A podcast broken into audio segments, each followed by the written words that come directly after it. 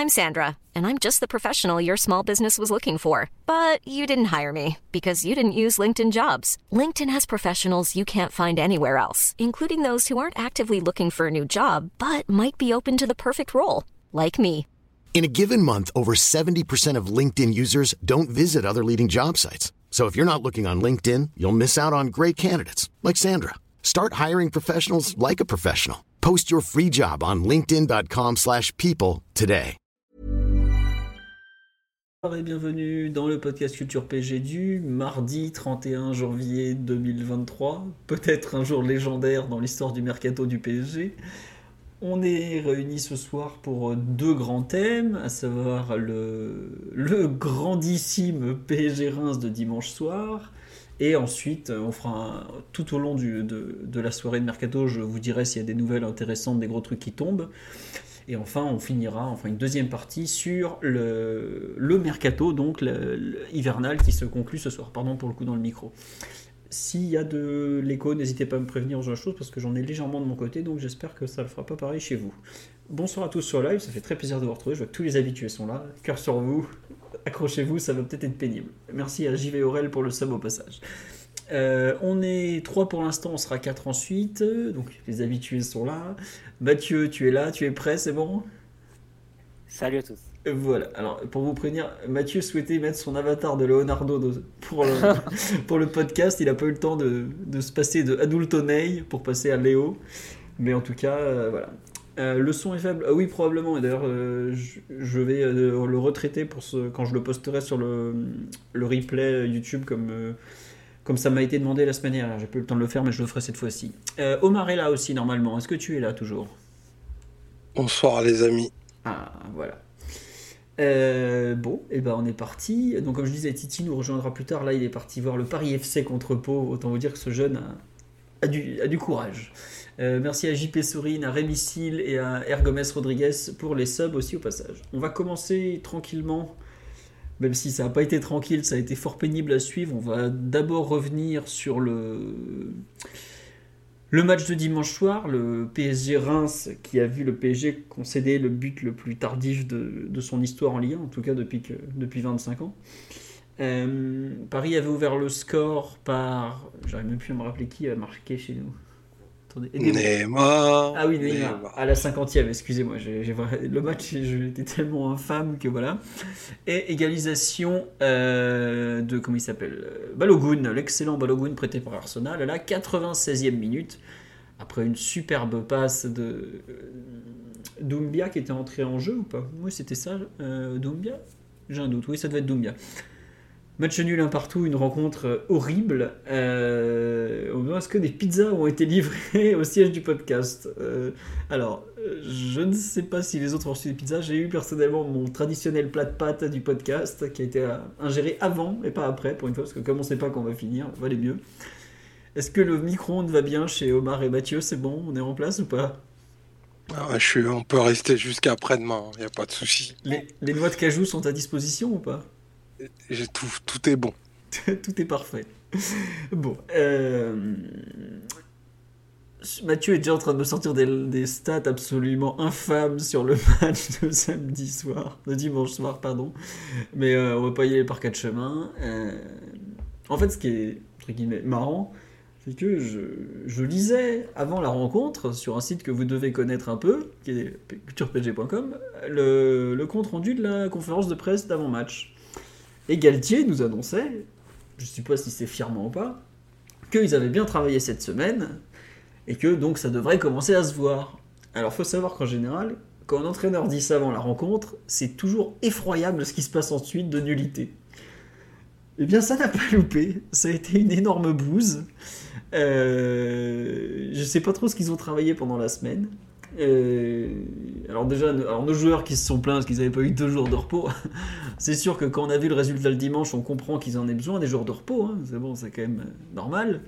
Mais je crois que j'avais pas vu un aussi mauvais match depuis le légendaire PSG Monaco du 31 mars dernier, qui avait été là aussi euh, une grosse bouse.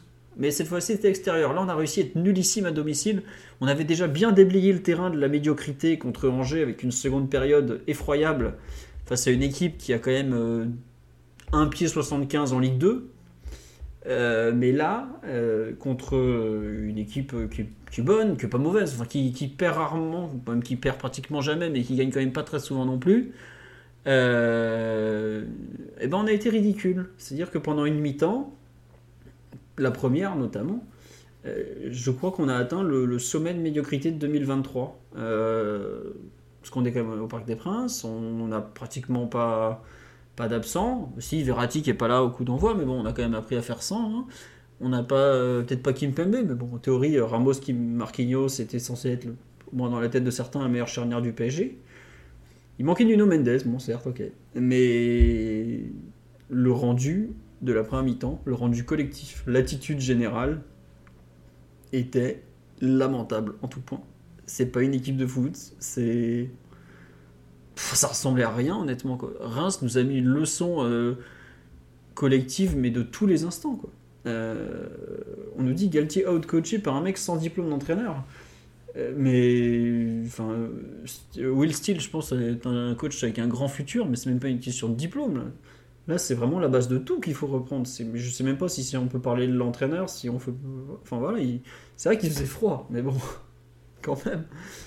Enfin, je. Vraiment, j'ai été choqué par la nullité totale. Il y a eu 10 semblants de bonnes minutes par la... en début de seconde mi-temps. Après arrive la, bêtise de.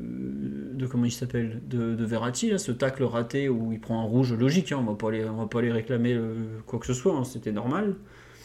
Et puis après, la fin, il y a.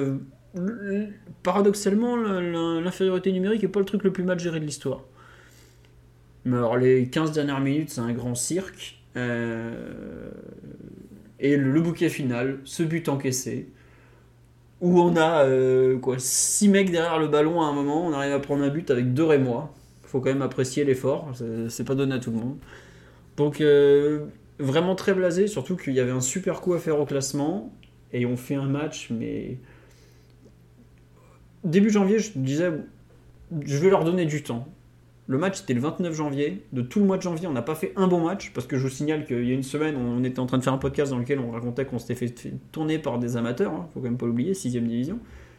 Et euh, là, en termes de, de tout, de mentalité, de pseu- les cadres, pseudo-cadres, tout ça.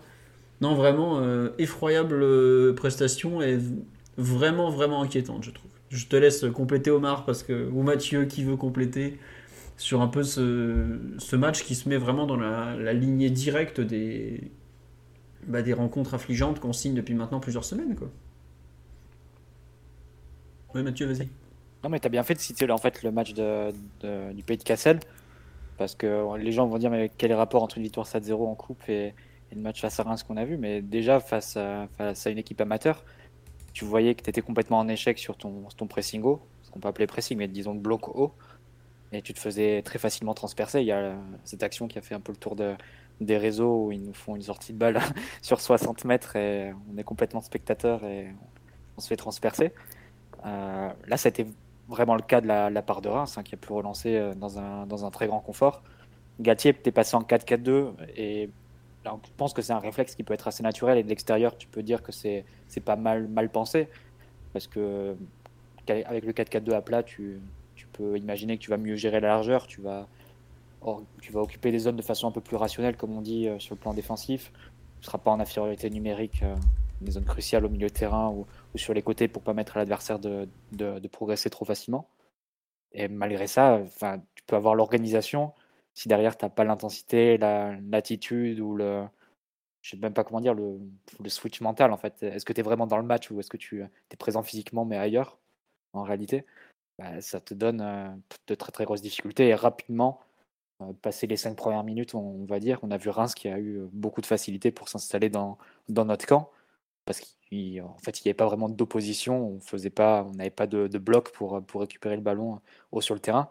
C'est d'autant plus inquiétant que, effectivement, comme tu le mentionnais, Philo, Galtier misait beaucoup sur les quatre jours entre le, match de Coupe de France et le match face à Reims pour, euh, pour travailler notamment sur le plan défensif, pour retrouver un peu d'intensité, pour euh, aussi réorganiser les distances entre les joueurs et savoir un peu mieux euh, à quelle hauteur tu voulais récupérer le ballon. Là, c'était vraiment le, bah, le pire exemple et sans doute l'une des plus mauvaises performances de la saison dans ce, dans ce domaine-là.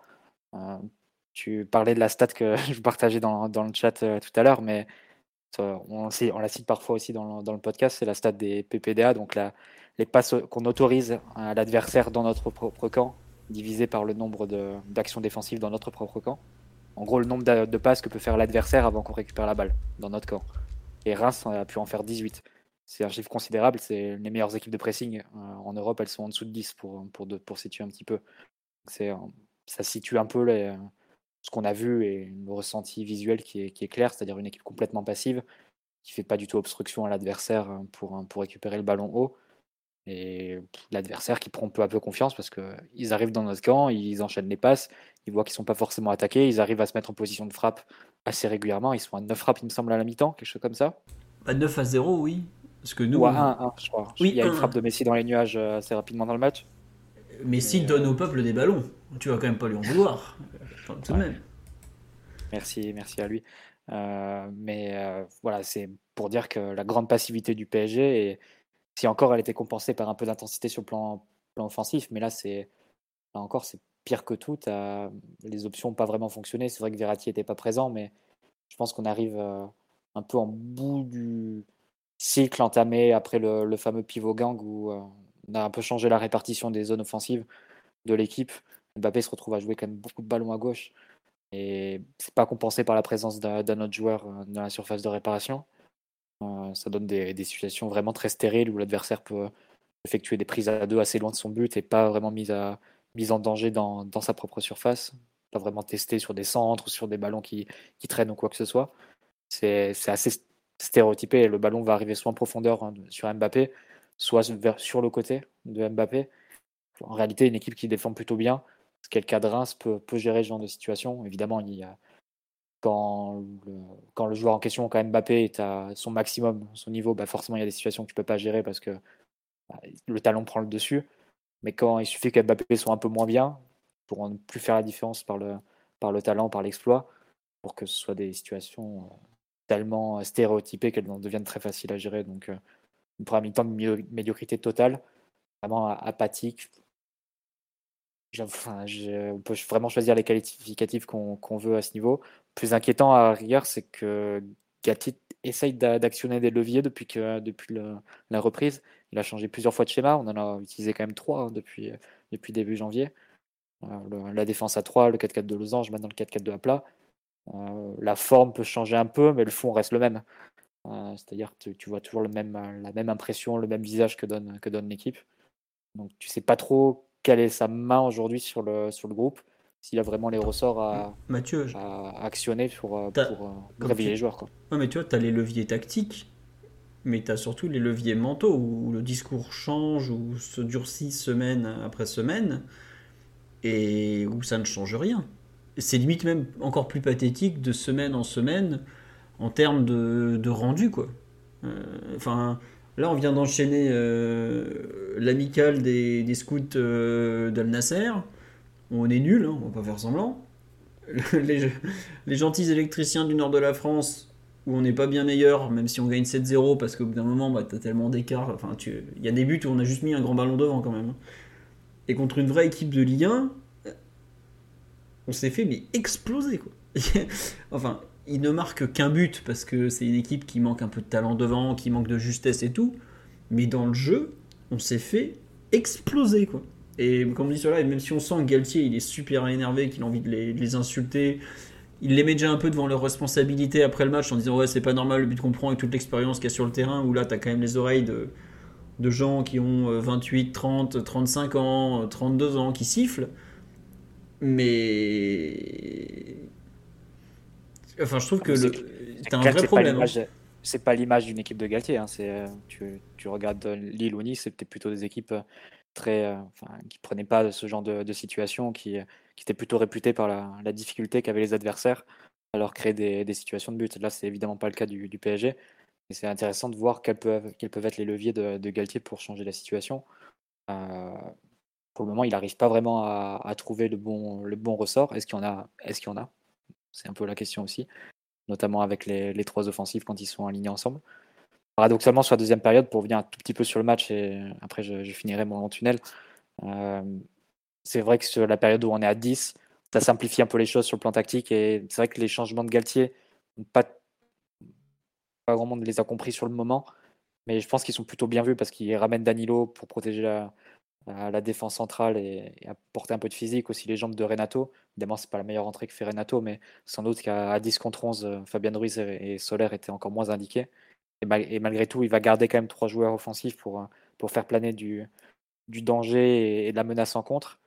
Et on a senti que Paris avait malgré tout les opportunités pour, pour marquer ce deuxième but. Et c'est là qu'entre en jeu le, le niveau d'inspiration très bas des, de nos offensifs en ce moment, et particulièrement Messi et Mbappé. Ils doivent liquider le match. Hein. il, y a, plusieurs opportunités pour le faire, ils ne le font pas. Et, du coup, ça invalide le choix de Galtier d'avoir gardé les, trois devants précisément pour, pour marquer le but de plus sur une contre-attaque et, finir le match plus tranquillement. Donc, c'est la responsabilité, elle, elle, elle, elle incombe aussi directement aux joueurs qui étaient, aux joueurs offensifs qui n'ont pas su concrétiser les actions et les possibilités qu'ils ont eues parce que Reims était un peu euh, maladroit et pas forcément très dans le confort avec cette, euh, cette supériorité numérique à gérer. Ouais, tiens, juste un truc pour compléter sur ce que tu dis sur la faiblesse technique. C'est un argument que Christophe Galtier a sorti en conférence de presse cet après-midi quand il a dit Ouais, les deux devant n'ont pas été à leur niveau, mais entre guillemets, euh, bah, ça va pas le, ça va pas durer quoi. Et au contraire, il a demandé, comme merci le live de me le rappeler, plus d'intensité des milieux. Alors c'est sûr qu'il va pas demander plus d'intensité des deux de devant, parce qu'on on part sur euh, Messi et Mbappé demain à Montpellier. Mais ouais, tu, tu as quand même euh, beaucoup, beaucoup de, signaux négatifs. Euh, et surtout, je trouve ça vraiment inquiétant. C'est le. À quel point, en fait, tes joueurs censés te faire la différence, que ce soit Mbappé, Messi, un peu moins Neymar.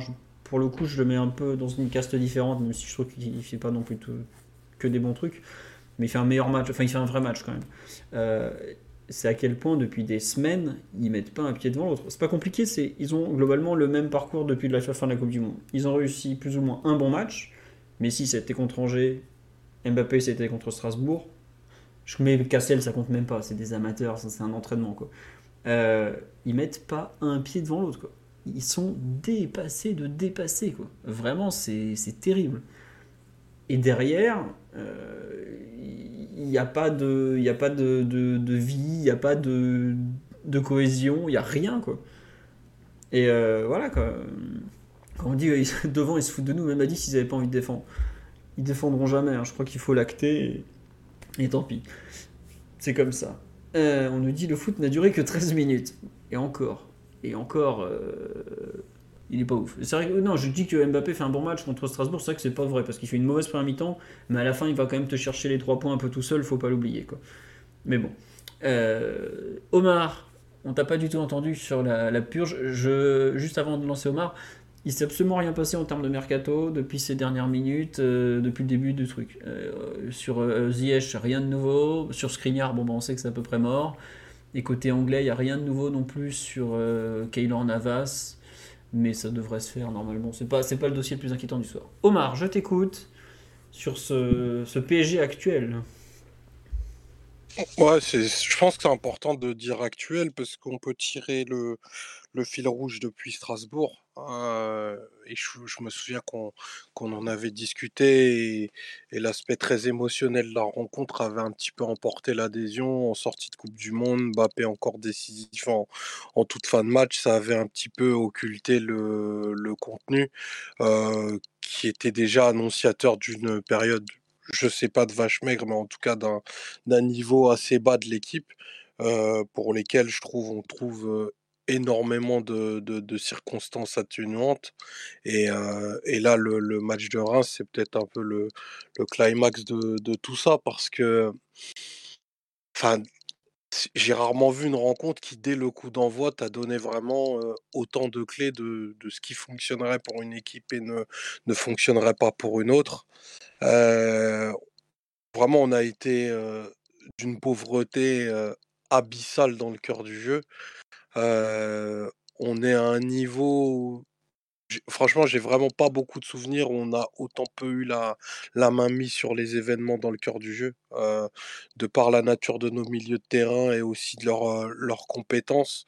Ça, c'est des choses qui ne pardonnent pas en Ligue 1 et en réalité, Reims, avec un plan très simple, a eu et de la supériorité, qualitative au milieu, mais aussi positionnelle et avec des joueurs qui ont des jambes et l'envie de faire un bon match et surtout qui attaque cette rencontre en se disant que c'est possible.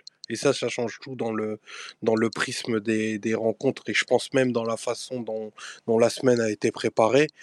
Bah, ça donne une équipe qui, qui te facture 18 tirs. Euh, on ne doit pas être loin du, du, plus haut total de la, de la saison, même si en moyenne on est, on est à une, quasiment une dizaine de tirs subis, ce qui est quand même un montant un peu trop important et qui, qui dit quelque chose de la porosité défensive que l'on rencontre, même si euh, c'est peut-être pas un, avis très populaire. Moi, j'ai trouvé que la charnière centrale a plutôt bien défendu la surface parce qu'il y avait un trou béant bah, dès le début du match entre ta défense centrale et tes deux milieux qui, bah, dans un 4-4-2, doivent se comporter sans ballon comme une espèce de digue. Là, il n'en a rien été. Et, et a souvent, Reims pardon, a souvent attaqué cette, cette zone à 5 et j'ai trouvé que Marquinhos et, et Ramos se sont pour le coup pas trop mal débrouillé dans des situations qui étaient vraiment très très très à risque sur les sur les 5-50. Donc c'est globalement un, un match qui, qui, dit tout de tes, de tes lacunes à la création, euh, de tes lacunes à la, à la, Ouais, juste, il y a une espèce de petit cliquetis qui vient de chez toi. Tu, tu, sais, ça peut être un truc qui tape sur le micro ou tu vois ce que c'est ou pas? Euh, bah, C'est peut-être. Euh, attends, tu me dis si là ça, ça continue Non, c'est mieux normalement. Ok, d'accord. Normalement, ça devrait, ça devrait aller. Euh, donc, oui, je parlais de, bah, de la faiblesse à la, création, euh, de la faiblesse à la bah, récupération, un comportement douteux. Et je parlerai pas des, offensifs, mais même ceux du, de tes milieux de terrain qui perdent en réalité les, les duels. Et, quand tu gagnes pas de duel au niveau, c'est compliqué. Désolé pour cette, phase, cette phrase très bateau, mais c'est une, une vérité absolue à ce, niveau-là. Quand tu n'as pas de domination technique, pas de, domination physique, euh, ni positionnelle, bah, c'est juste impossible de gagner des matchs. Même si tu as les trois meilleurs joueurs du monde devant, le ballon leur arrive mal. Ils sont pas bien non plus. Ils ont des lectures de match et des attitudes que moi je trouve assez mauvaises. Et là, pour le coup, j'en exonérerai aucun des trois. Messi est sur un petit rythme. Mbappé a des sensations douteuses. Et Neymar se surresponsabilise, à mon sens, et, et du coup se retrouve dans des coups où il va chercher des fautes, gratter, gratter des situations qui sont qui sont pas les bonnes et qui sont pas celles que le jeu appelle, et ça donne vraiment un contenu mais extrêmement mauvais. Et Galtier est en droit d'être énervé, mais l'équipe ne répond plus depuis de très très longues semaines. Et les pirouettes de communication ne, bah, ne sauveront pas toujours tout le temps ce qui est en train de se proposer de se faire là. Et là, facilement, pour ceux qui regardent la Ligue 1, en Ligue 1, il y a facile sur la période 5 ou 6 équipes qui proposent des contenus plus cohérents, plus denses, plus inspirés que ce que propose Paris. Et pour ça, il y a en réalité très très peu d'excuses. Et même la Coupe du Monde n'en est en réalité pas une. 5 ou 6 Attends, mais moi j'en vois 10 des équipes meilleures que nous en ce moment. Tu te rends bah, compte? je, je, compare sur les 4 dernières semaines, c'est évident. Hein, tu, vois, tu vois Marseille-Monaco, euh, tu vois un match de très très haut niveau. En tout cas, sur la première période, c'est une période où, où le pari de ce dimanche-là pouvait encaisser 2 à 3 buts très facilement sans un très bon Donnarumma sur sa ligne. Parce que on pourra peut-être dire qu'il a des fragilités au pied et qui fait passer d'un frisson aux, supporters et dans le Parc des Princes, mais sur sa ligne, il est vraiment très bon parce qu'il y a beaucoup, beaucoup de tirs subis, des tirs cadrés en nombre et, surtout une facilité à créer des occasions qui est désarmante. Et moi, je serais vraiment. Enfin, les staffs qui, affrontent Paris pour des équipes qui tournent en, ce moment doivent se dire c'est vraiment le très très bon moment pour le prendre, pour les prendre, pardon, parce que avec un 4-1-4-1 cohérent, des lignes défensives tenues, les bons cadrages sur tes, sur tes milieux, tu désarsènes complètement l'arsenal offensif du PSG. Et pour réussir à pas faire marquer Messi, Neymar, et bah, Neymar, même s'il marque sur cette rencontre, mais il n'a pas trop d'occasions claires, Mbappé, c'est un exploit, mais c'est un exploit inversé en fait. Ouais, on nous dit sur live. Euh, j'ai perdu la phrase. L'OM champion, ce serait le cauchemar. Mais aujourd'hui, avant de penser au titre de champion des autres, euh, je trouve que le PSG a plutôt intérêt à regarder ce qu'il produit, quoi. Et ce qu'il produit, c'est pas bon du tout, quoi. Euh, si tu continues sur cette production, tu seras pas champion et tu seras pas deuxième non plus. Il faut aussi bien, bien prendre conscience de ça. Aujourd'hui, qui peut penser que Paris est favori quand on va se déplacer au Vélodrome dans 2-3 semaines? Bon, on pas favori pour le... Attends, on y va une première fois dans 8 jours, dans 8 jours pile, le mercredi. Ah, le 8 jours, ok, ouais. J'avais, dans mon esprit, c'était plus tard. Ben non, tu seras pas, la semaine prochaine, tu seras pas favori pour aller, pour aller gagner au Vélodrome. Ça, c'est la réalité de l'état de forme des deux équipes. Euh, faudra voir si, si l'équipe arrive à, rehausser son niveau, à prendre, avoir une certaine prise de conscience et, à boucher quelques lacunes. Mais après, il y a des lacunes que tu peux boucher, combler. Il y en a d'autres qui sont euh, inhérentes et structurelles, si on veut. Euh, tu vois que Galtier, aujourd'hui dans sa conférence de presse, marche vraiment sur des œufs quand il, parle du trio offensif. Euh, je pense qu'au fond de lui, il doit savoir ce qu'il en est réellement, mais il peut pas non plus les, bouger publiquement parce qu'il n'a pas d'option sur le banc vraiment pour, pour les mettre en concurrence. Et de toute façon, il y a aucun de ces trois joueurs peut vraiment aller sur le banc. Tu mets pas en concurrence Messi ou Neymar. Tu, tu les fais partir lors d'un été, mais tu les mets pas en concurrence au cours d'une saison. Et euh, donc c'est très difficile. Il marche, il marche un peu sur des œufs. Il essaye de voir un peu dans quelle direction il peut emmener l'équipe pour au moins la stabiliser, sans sans doute se faire d'illusions sur le fait qu'il aura du jour au lendemain une équipe vraiment imperméable et, qui tourne sur le plan collectif. Je pense qu'on a eu suffisamment de débats sur, le, sur la réalité de l'effectif depuis euh, des mois, mais en réalité depuis des années, hein, depuis que le, projet a vraiment tourné autour de, de, de des équipes de l'effectif vers beaucoup de joueurs offensifs à aligner en même temps et, et à faire cohabiter. Euh, ça, je pense que c'est réglé. Tu leur accordes.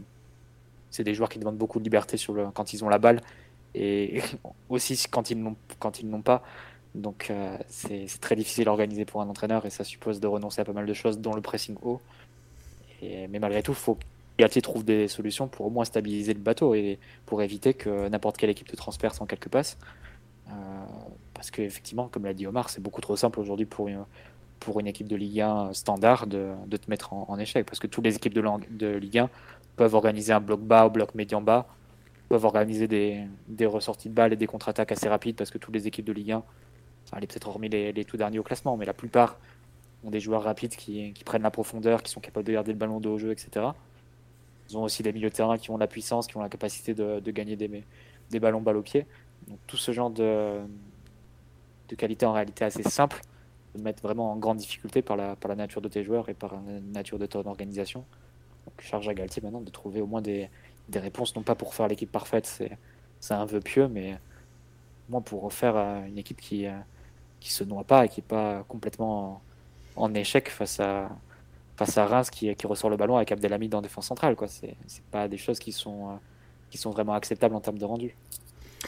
Et là-dessus, si je peux juste ajouter quelque chose, parce que Mathieu parlait effectivement de un peu de l'archétype des joueurs de, de, Ligue 1, des joueurs capables de prendre la profondeur, c'est que la Paris a quand même commencé le match en étant très bas.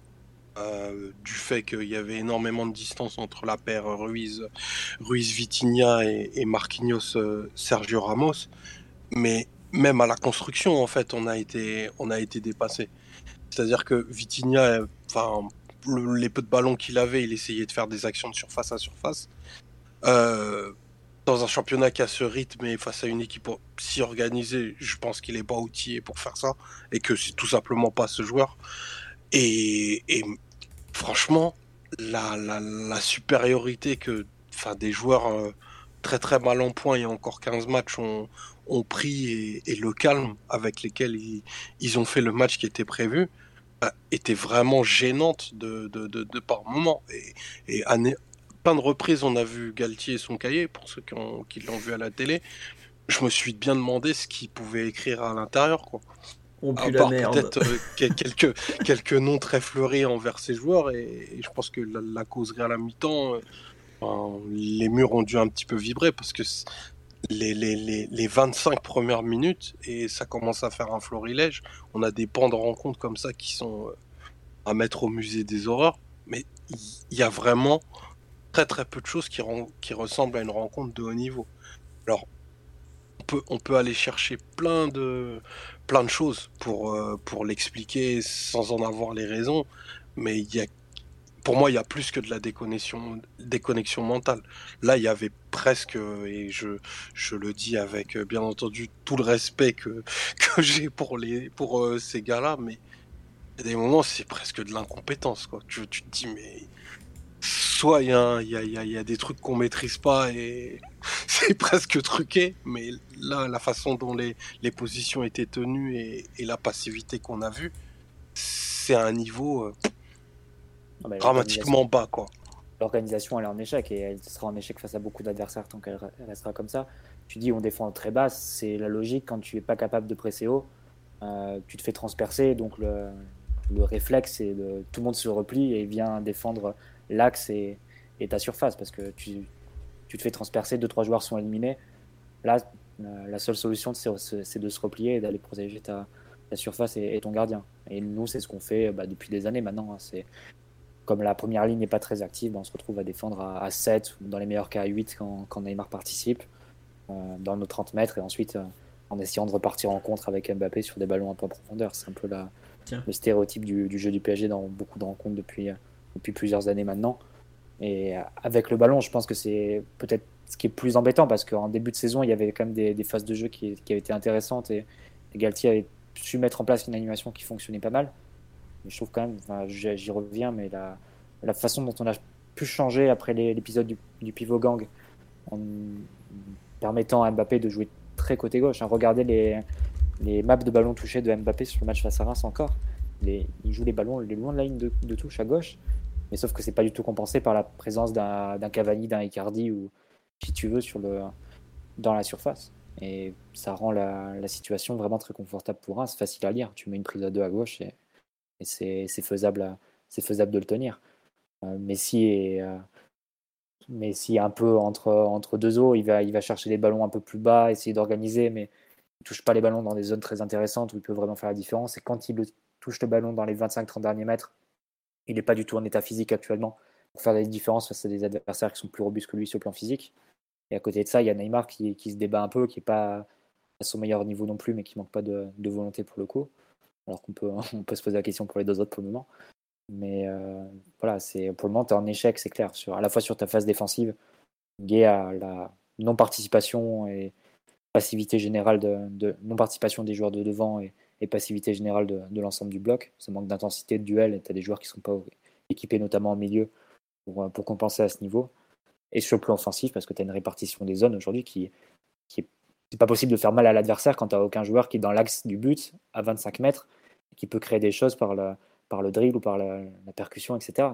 Aujourd'hui, Mbappé touche des ballons dans des zones trop, euh, trop loin quoi, pour, pour vraiment influer sur la, sur la rencontre et il sort du match avec très peu de situations au final. Ah bah, il, il, fait pas une frappe de la première mi-temps et les seules situations qu'il a, c'est sur des contre-attaques quand on a ouais. 10 contre 11. Après, on me dit, ouais, il y a aussi il y a énormément de mauvais choix de sa part. Je pense notamment à une action où Vitinha récupère plus tôt, on enchaîne, et on a une sorte de 3 contre 3 à jouer. Je sais plus si c'est Messi ou Neymar qui fait n'importe quoi. On n'était pas bon, et les rares occasions qu'on avait, euh, on a fait n'importe quoi en plus. Mais moi, dans ce que vous dites, tu parles d'animation défensive, Mathieu, et on dit ça, il me dit, ouais, la phrase de Abdelhamid sur le fait qu'ils défendent pas les trois de devant, tout ça, on sort tranquillement, elle fait mal. Et moi, je trouve qu'au contraire, elle fait du bien c'est que si les joueurs veulent pas se l'entendre dire, t'as quand même des gens qui leur disent, enfin Abdelhamid, hein, c'est un joueur. Euh, tu penses qu'il n'y a pas de, séance vidéo au PSG que les entraîneurs, euh, que ce soit Pochettino, ouais, peut-être. disaient pas aux joueurs Si, si, mais peut-être que quand c'est un joueur euh, entre guillemets moyen qui se fout de leur gueule devant la, parce qu'il le dit en rigolant, bon les trois devant, je peux vous dire les trois piquets là, dis donc. Enfin, c'est humiliant quand même un peu. T'as le capitaine de Reims qui est une équipe de seconde partie de tableau qui se moque de toi quand même. T'es es, la risée de la Ligue 1 là quand même à ce niveau-là. mais pourquoi pas mais, mais, si, je pense qu'ils sont ils s'en tamponnent un peu, hein, si tu ouais, c'est sûr. mais euh, c'est pas, pas la remarque d'Abdelhamid qui va le faire courir maintenant à 35 ans. Mais moi, il y a un truc qui me choque justement sur la remarque d'Abdelhamid, sur la, sur le live et tout ça, euh, sur le live, ce jour, sur le, le pressing, c'est que j'ai l'impression que quand on a le, le ballon, enfin quand on n'a pas le ballon, pardon, quand on vient de le perdre, l'équipe ne sait pas ce qu'elle doit faire. Ça vous a pas choqué? Par exemple, on a perdu le ballon, il y a Vitinha qui tente vaguement d'avancer pour contre-presser.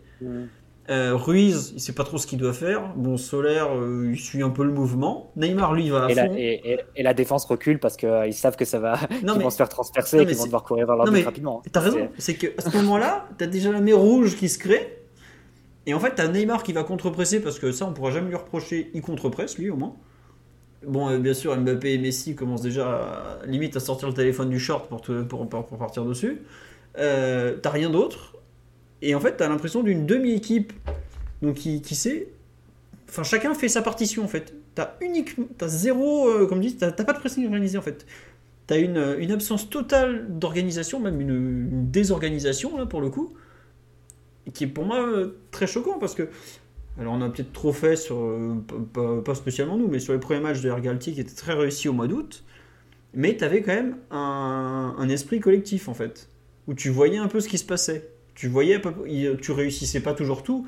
Il y a des moments, les, les petits japonais ils nous avaient mis en 4 passes euh, l'équipe sans dessus dessous pendant la tournée, mais peu importe, au moins tu avais une idée générale. Là, tu regardes ce qui se passe quand on n'a pas le ballon.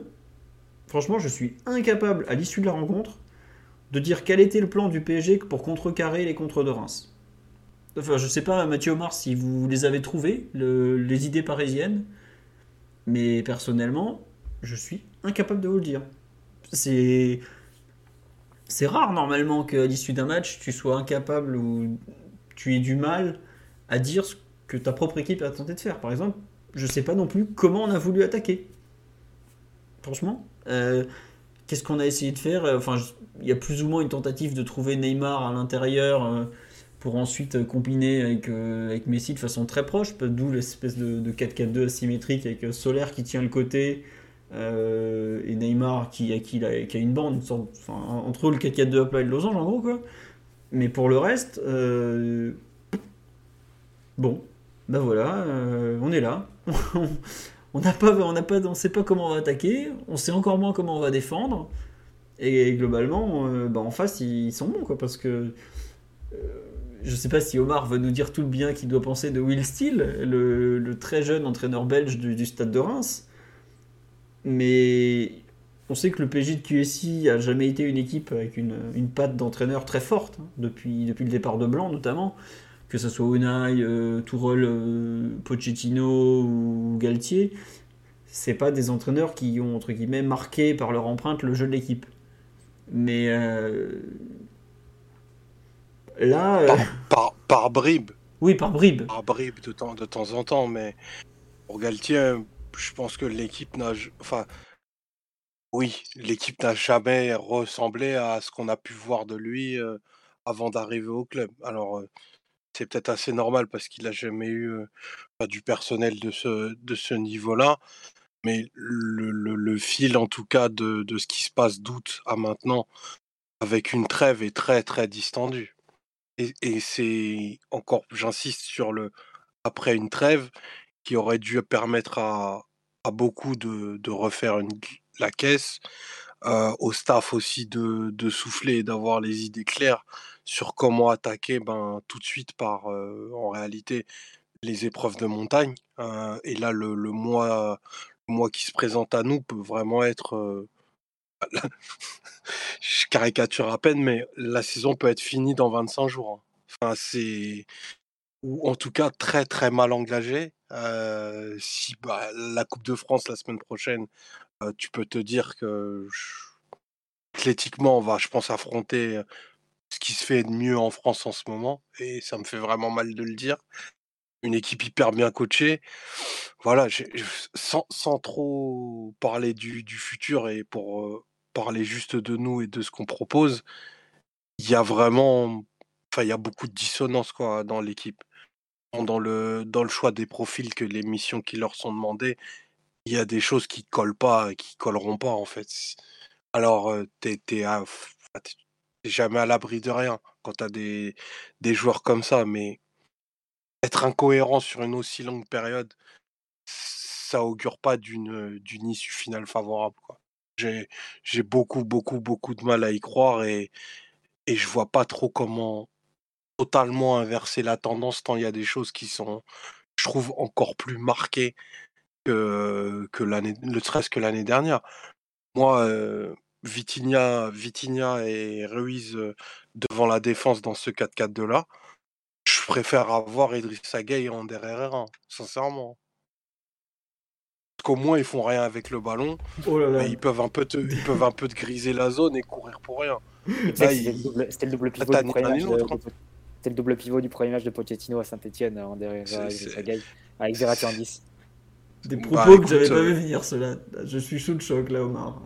Il a cité bah, Pour que Omar cite Anderera, ça vous dit l'estime qu'il a pour Vitinha et Fabien Ruiz. Mais... là, on est tombé très très mal, hein, je, peux, vous dire. Ça tombe bien, il revient de près cet été. Donc, ah, euh, tout vraiment. mais tu vois pas que chaque jour, euh, chaque semaine après semaine, je demande le retour d'un lofter. Euh, d'ailleurs, je ferai Amanda Nora pour réclamer le retour d'Icardi. Il reste 1h17. je pense qu'on a besoin de lui. Il est bon, on a appris, on, a appris euh on a appris ce matin dans l'équipe qu'on recherchait un attaquant axial. Donc, euh, peut-être aperçu qu'un 9 ça pouvait servir. Mais l'an dernier, c'était nous qui marquions les buts en, fin de match en plus. Donc, euh, mmh. c'est et souvent Icardi en plus. Là, là t'as pas de profil pour faire basculer les matchs. Non.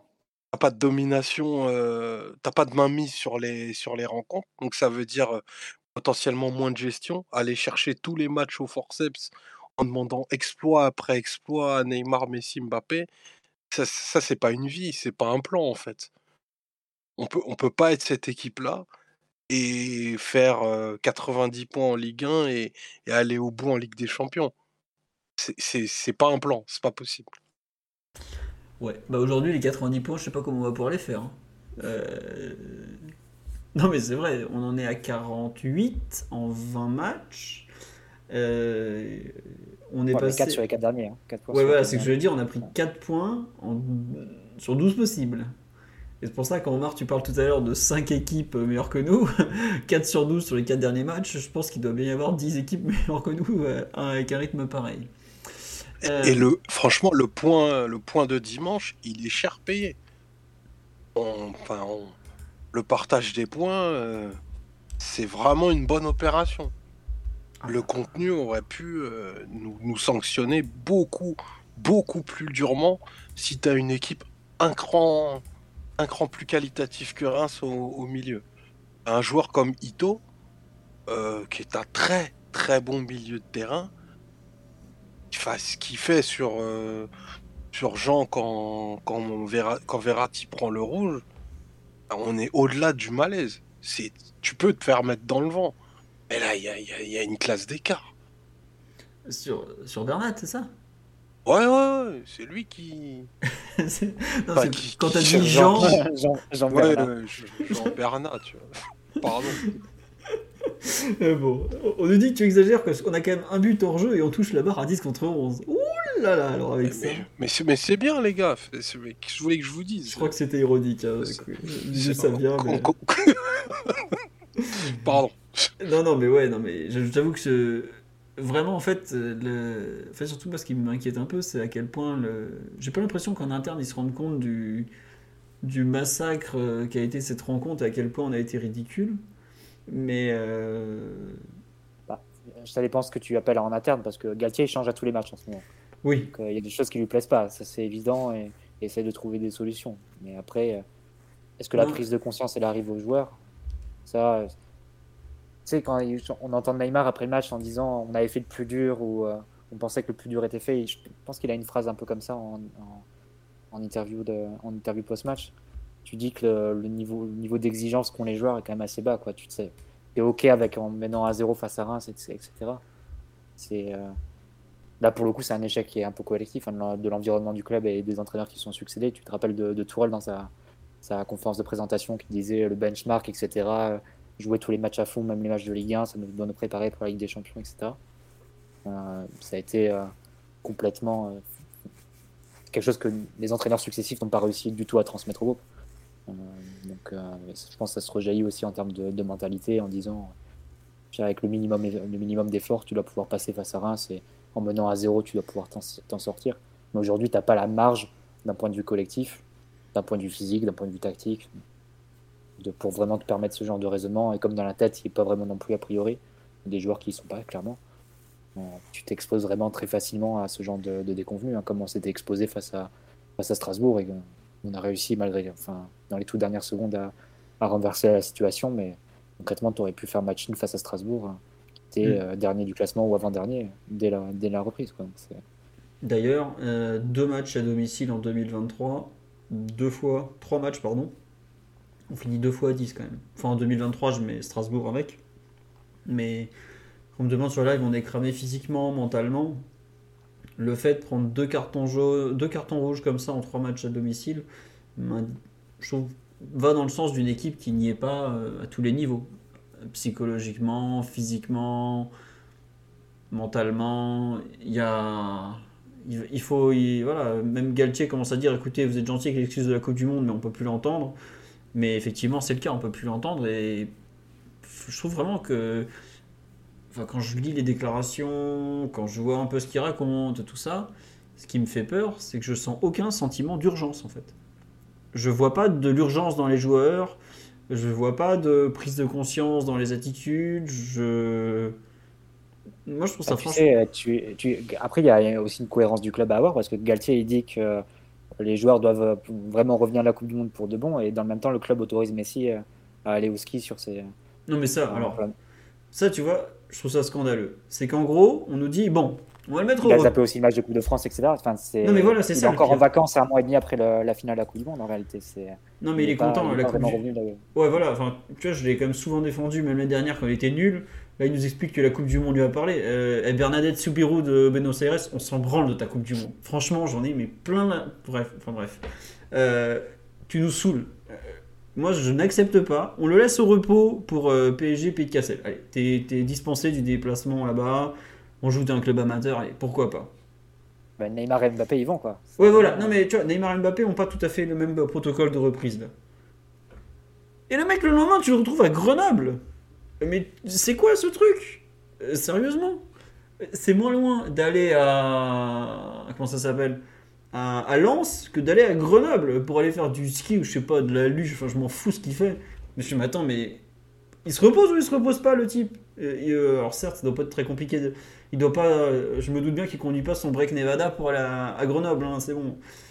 Mais où est la logique quoi? Au bout d'un moment, euh, le lundi, il, est trop, il, peut pas, il, faut qu'il se repose pour aller à Lens, même accompagner le groupe ou autre. Et le mardi, il est en vadrouille jusqu'à Grenoble. Enfin, comment. Sérieusement, euh, je, franchement, je trouve que enfin, tu vois, ça va un peu dans. Tu repenses un peu à l'interview de Nasser, les comportements de star, les et tout ça. Comment tu veux créer un groupe quand tu donnes des, passes droits comme ça aussi Après, je pense que les joueurs, ils idolâtrent Messi, etc. Ils savent que c'est intrinsèquement l'un des meilleurs d'histoire, etc. Mais c'est quand même difficile de créer une mentalité collective d'un groupe qui tire un peu dans le même sens. Non mais en plus c'est vrai qu'on ce genre de choses. ce qui est extraordinaire, c'est qu'on l'autorise. À... Attends mais on l'autorise à aller au ski. Imagine, il se fait comme Neuer, il s'explose la jambe tout seul et il revient genre ah, les gars, il y a un petit problème là. Je me suis fait mal, j'ai bobo. Après on a quand même du mal à imaginer Messi dévaliser les pistes, tout chousse, etc. Tu imagines plus en raquette euh, marcher comme, euh, comme à son habitude. Euh, non, c'est sûr. Bah, vu ce qu'il a fait depuis un mois, il a dû se poser et boire du vin chaud euh, au bar du coin parce que faut pas, faut pas abuser. Mais vraiment, je trouve que dans cette reprise post-Coupe du Monde, qui est soi-disant le, gros problème, parce que globalement, c'est le gros problème, hein, c'est cette coupure. Euh, le PSG met pas tout non plus de son côté pour, pour remettre le, groupe d'aplomb, pour les, les, faire reprendre le, bah, le, fil de leur saison, quoi. Je sais pas, euh, Omar, t'as pas choqué ce. ce...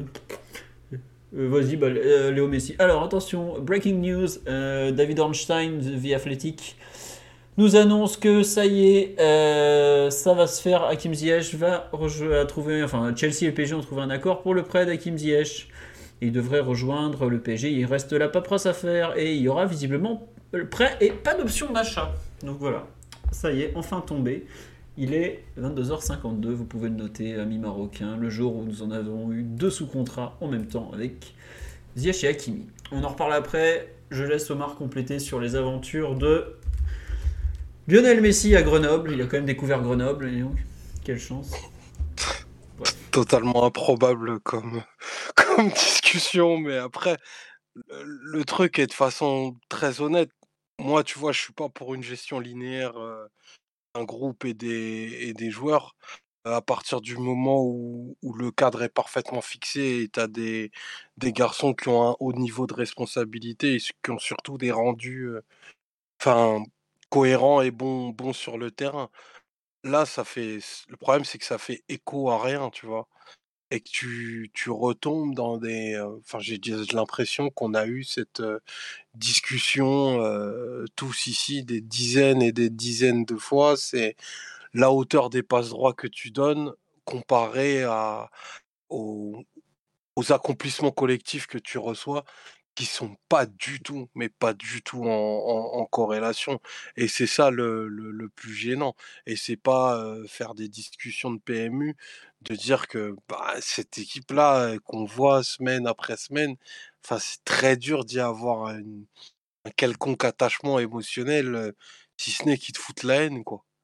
Tu vois, tu te dis, mais putain, mais pardon, tout ça pour ça, quoi. Tout ça pour prendre encore une, une tarte, ça se trouve mémorable en, en février ou en avril quand tout va se jouer. Mais le problème de, de, de, de ce PSG, du moins ce qu'on ressent, c'est que à force de ne pas avoir la force de l'habitude, et quand quand je parle de, de force de l'habitude, c'est l'habitude d'être bon, l'habitude d'être engagé, d'être impliqué dans ce qu'on fait, eh ben on va arriver à ce qu'appelait, euh, c'est Matt qui appelait ça l'interrupteur en se disant le 14 au soir on va l'allumer, ça se trouve ça va le faire. Et puis le 8 mars, bah, l'interrupteur, euh, il y aura quelqu'un qui a, appuyé sur le disjoncteur et ça marchera pas. Et ça repartira pour la même chanson.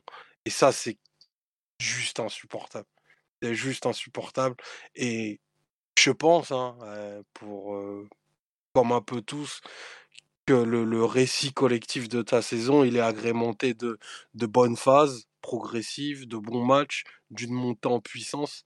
Et là, tu arrives en ben, février, désormais, sans la moindre certitude collective, si ce n'est que tu prends des buts, tu subis des tirs, tu domines pas au milieu, et tes offensives peuvent être désarçonnées.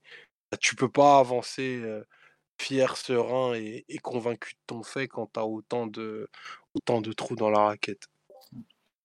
Et puis revenir juste à une remarque sur l'antipathie que dégage l'équipe.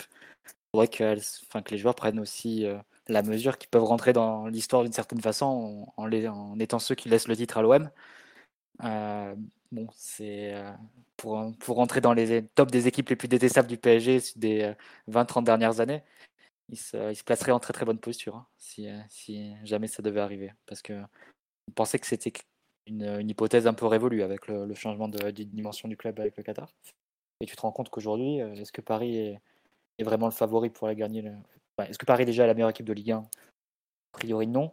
Est-ce qu'on va réussir à manier ces, ces 5 points d'écart? Tout le monde en doute aujourd'hui. Donc c'est attention à ce, que, cette équipe rentre pas dans l'histoire de, cette si mauvaise façon et que voilà que ça en reste à des débats un peu, stériles sur le, le fait que Messi aille au ski ou pas. Quoi. Non, mais en plus. sportivement, ça se répercute par cette, euh, par cette humiliation qui serait une humiliation. Bah oui, oui. ça serait oui. un peu, Oui, un comme peu tu dis, différent en termes de, de, de grandeur, d'ordre de grandeur. Ouais, euh, tiens, l'équipe, euh, Loïc confirme que c'est bon normalement pour Ziyech. Le contrat n'est pas encore signé, mais ça va le faire. Et petit doute sur option d'achat ou pas option d'achat, parce que euh, David Ornstein, sur son tweet, met euh, qu'il n'y a pas, euh, il y a pas de- d'option d'achat. Et non, c'est moi qui ai mal compris. Euh, non, non, il dit d'un côté qu'il n'y a pas d'option d'achat, et dans son article, il dit qu'il n'y a pas d'obligation d'achat. Donc il faudra suivre les, prochaines nouvelles. Et on nous dit prêt sec entre euh, le PSG et Chelsea, côté RMC, Fabrice Hawkins euh, et Matteo Moreto confirment sans option d'achat. Voilà. Et visiblement, Ismaël Garbi serait pas loin d'un prêt sec à Nice dans les dernières heures du mercato. Alors, je comprends pas trop ce qu'il va faire là-bas, mais on va en reparler plus tard. Euh, Est-ce que vous voulez rajouter quelque chose sur les. Enfin, peut-être euh, les, arrivées euh, pas les arrivées, excusez-moi, je suis entre deux, je gère en même temps le live du mercato, c'est pas très, pas très sympa pour vous qui écoutez. Sur les perfs individuels du match de, dimanche, on a un peu parlé des trois devants, du fait qu'il y bon, surtout des, des deux les plus en pointe qui mettent pas un pied devant l'autre. Est-ce que quelque chose vous, vous a fait réagir sur euh, le live? Oui, il nous reste 3 minutes pour gérer les transferts nationaux, tout à fait. Mais bon, tranquille, on est large, ne vous inquiétez pas. PSG sait faire ce genre de choses. Euh, Mathieu, Omar, sur les, un peu les, joueurs qui vous ont. Omar, t'en as parlé un peu peut-être du, du match de, de Donnarumma qu'on a.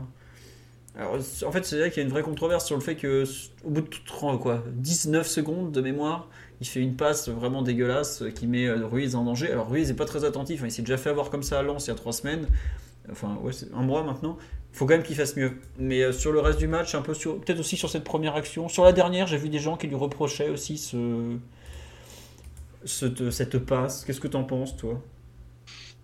Bah, je, dissocierais volontiers son, match au pied sur le match sur sa ligne. C'est un petit peu le propos que j'avais en, début de podcast. Et, et oui, de toute façon, je trouve que les phases de, de construction, ce que l'on a en sortie de balle, sont pas de, de grande qualité.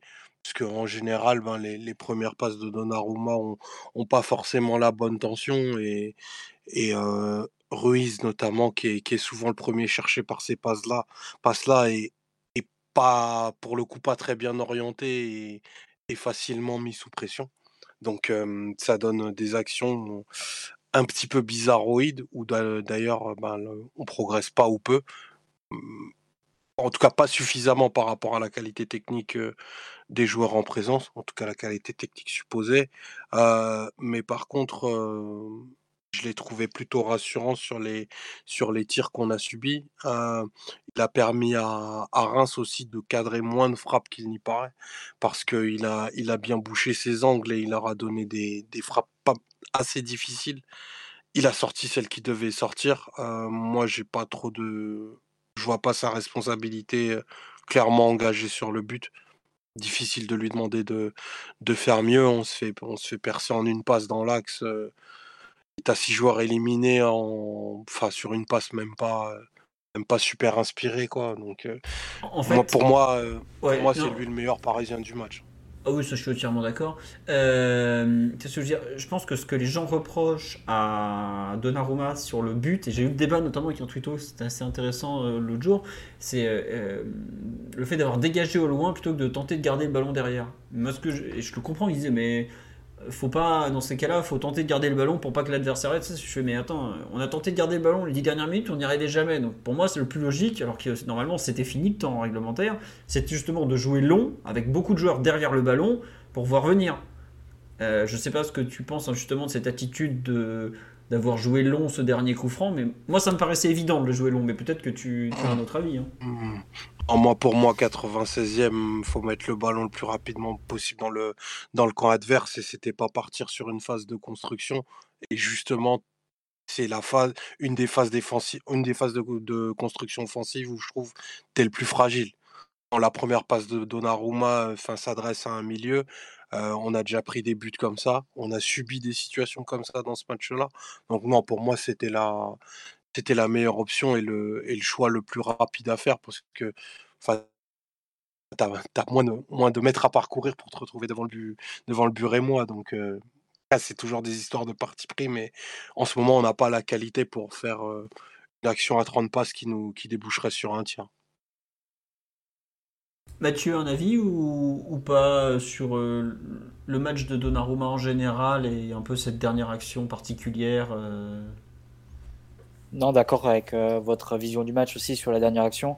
Par contre, pour revenir plus précisément sur les phases de relance, c'est encore des, des situations où on est en difficulté. Hein. Will Steele en a parlé après le match. Il y a une personne sur le live qui nous dit ouais c'est pas normal, ça fait des années qu'on est nul au pied, qu'on on a l'impression qu'on travaille rien pour relancer. Mais vas-y, je te laisse continuer. ouais. Bah, ouais, parce que en fait, les phases de relance, tu as, deux choses. Tu as les phases de relance arrêtées, quand ça repart du 6 mètres avec gardien. Et là, c'est presque comme des, coups de pied arrêtés, dans le sens où tu as beaucoup d'entraîneurs aujourd'hui qui, travaillent des combinaisons sur ce genre de, de situations arrêtées. On part des 6 mètres et ensuite tu vas essayer de trouver l'homme libre assez rapidement pour ensuite attaquer avec de grands espaces pour déjouer le pressing au adverse. Mais tu as aussi les phases de relance en mouvement, on va dire, c'est-à-dire quand il y a une passe en retrait vers le gardien, ensuite que le gardien doit trouver une solution. Et là, tu te retrouves là encore sur des vraiment difficultés par les qualités de, de Donnarumma, mais je trouve aussi par des, incompréhensions avec les, les coéquipiers, parce que la première passe, tu as Fabian Ruiz qui veut pas du ballon, et Donnarumma qui lui donne quand même.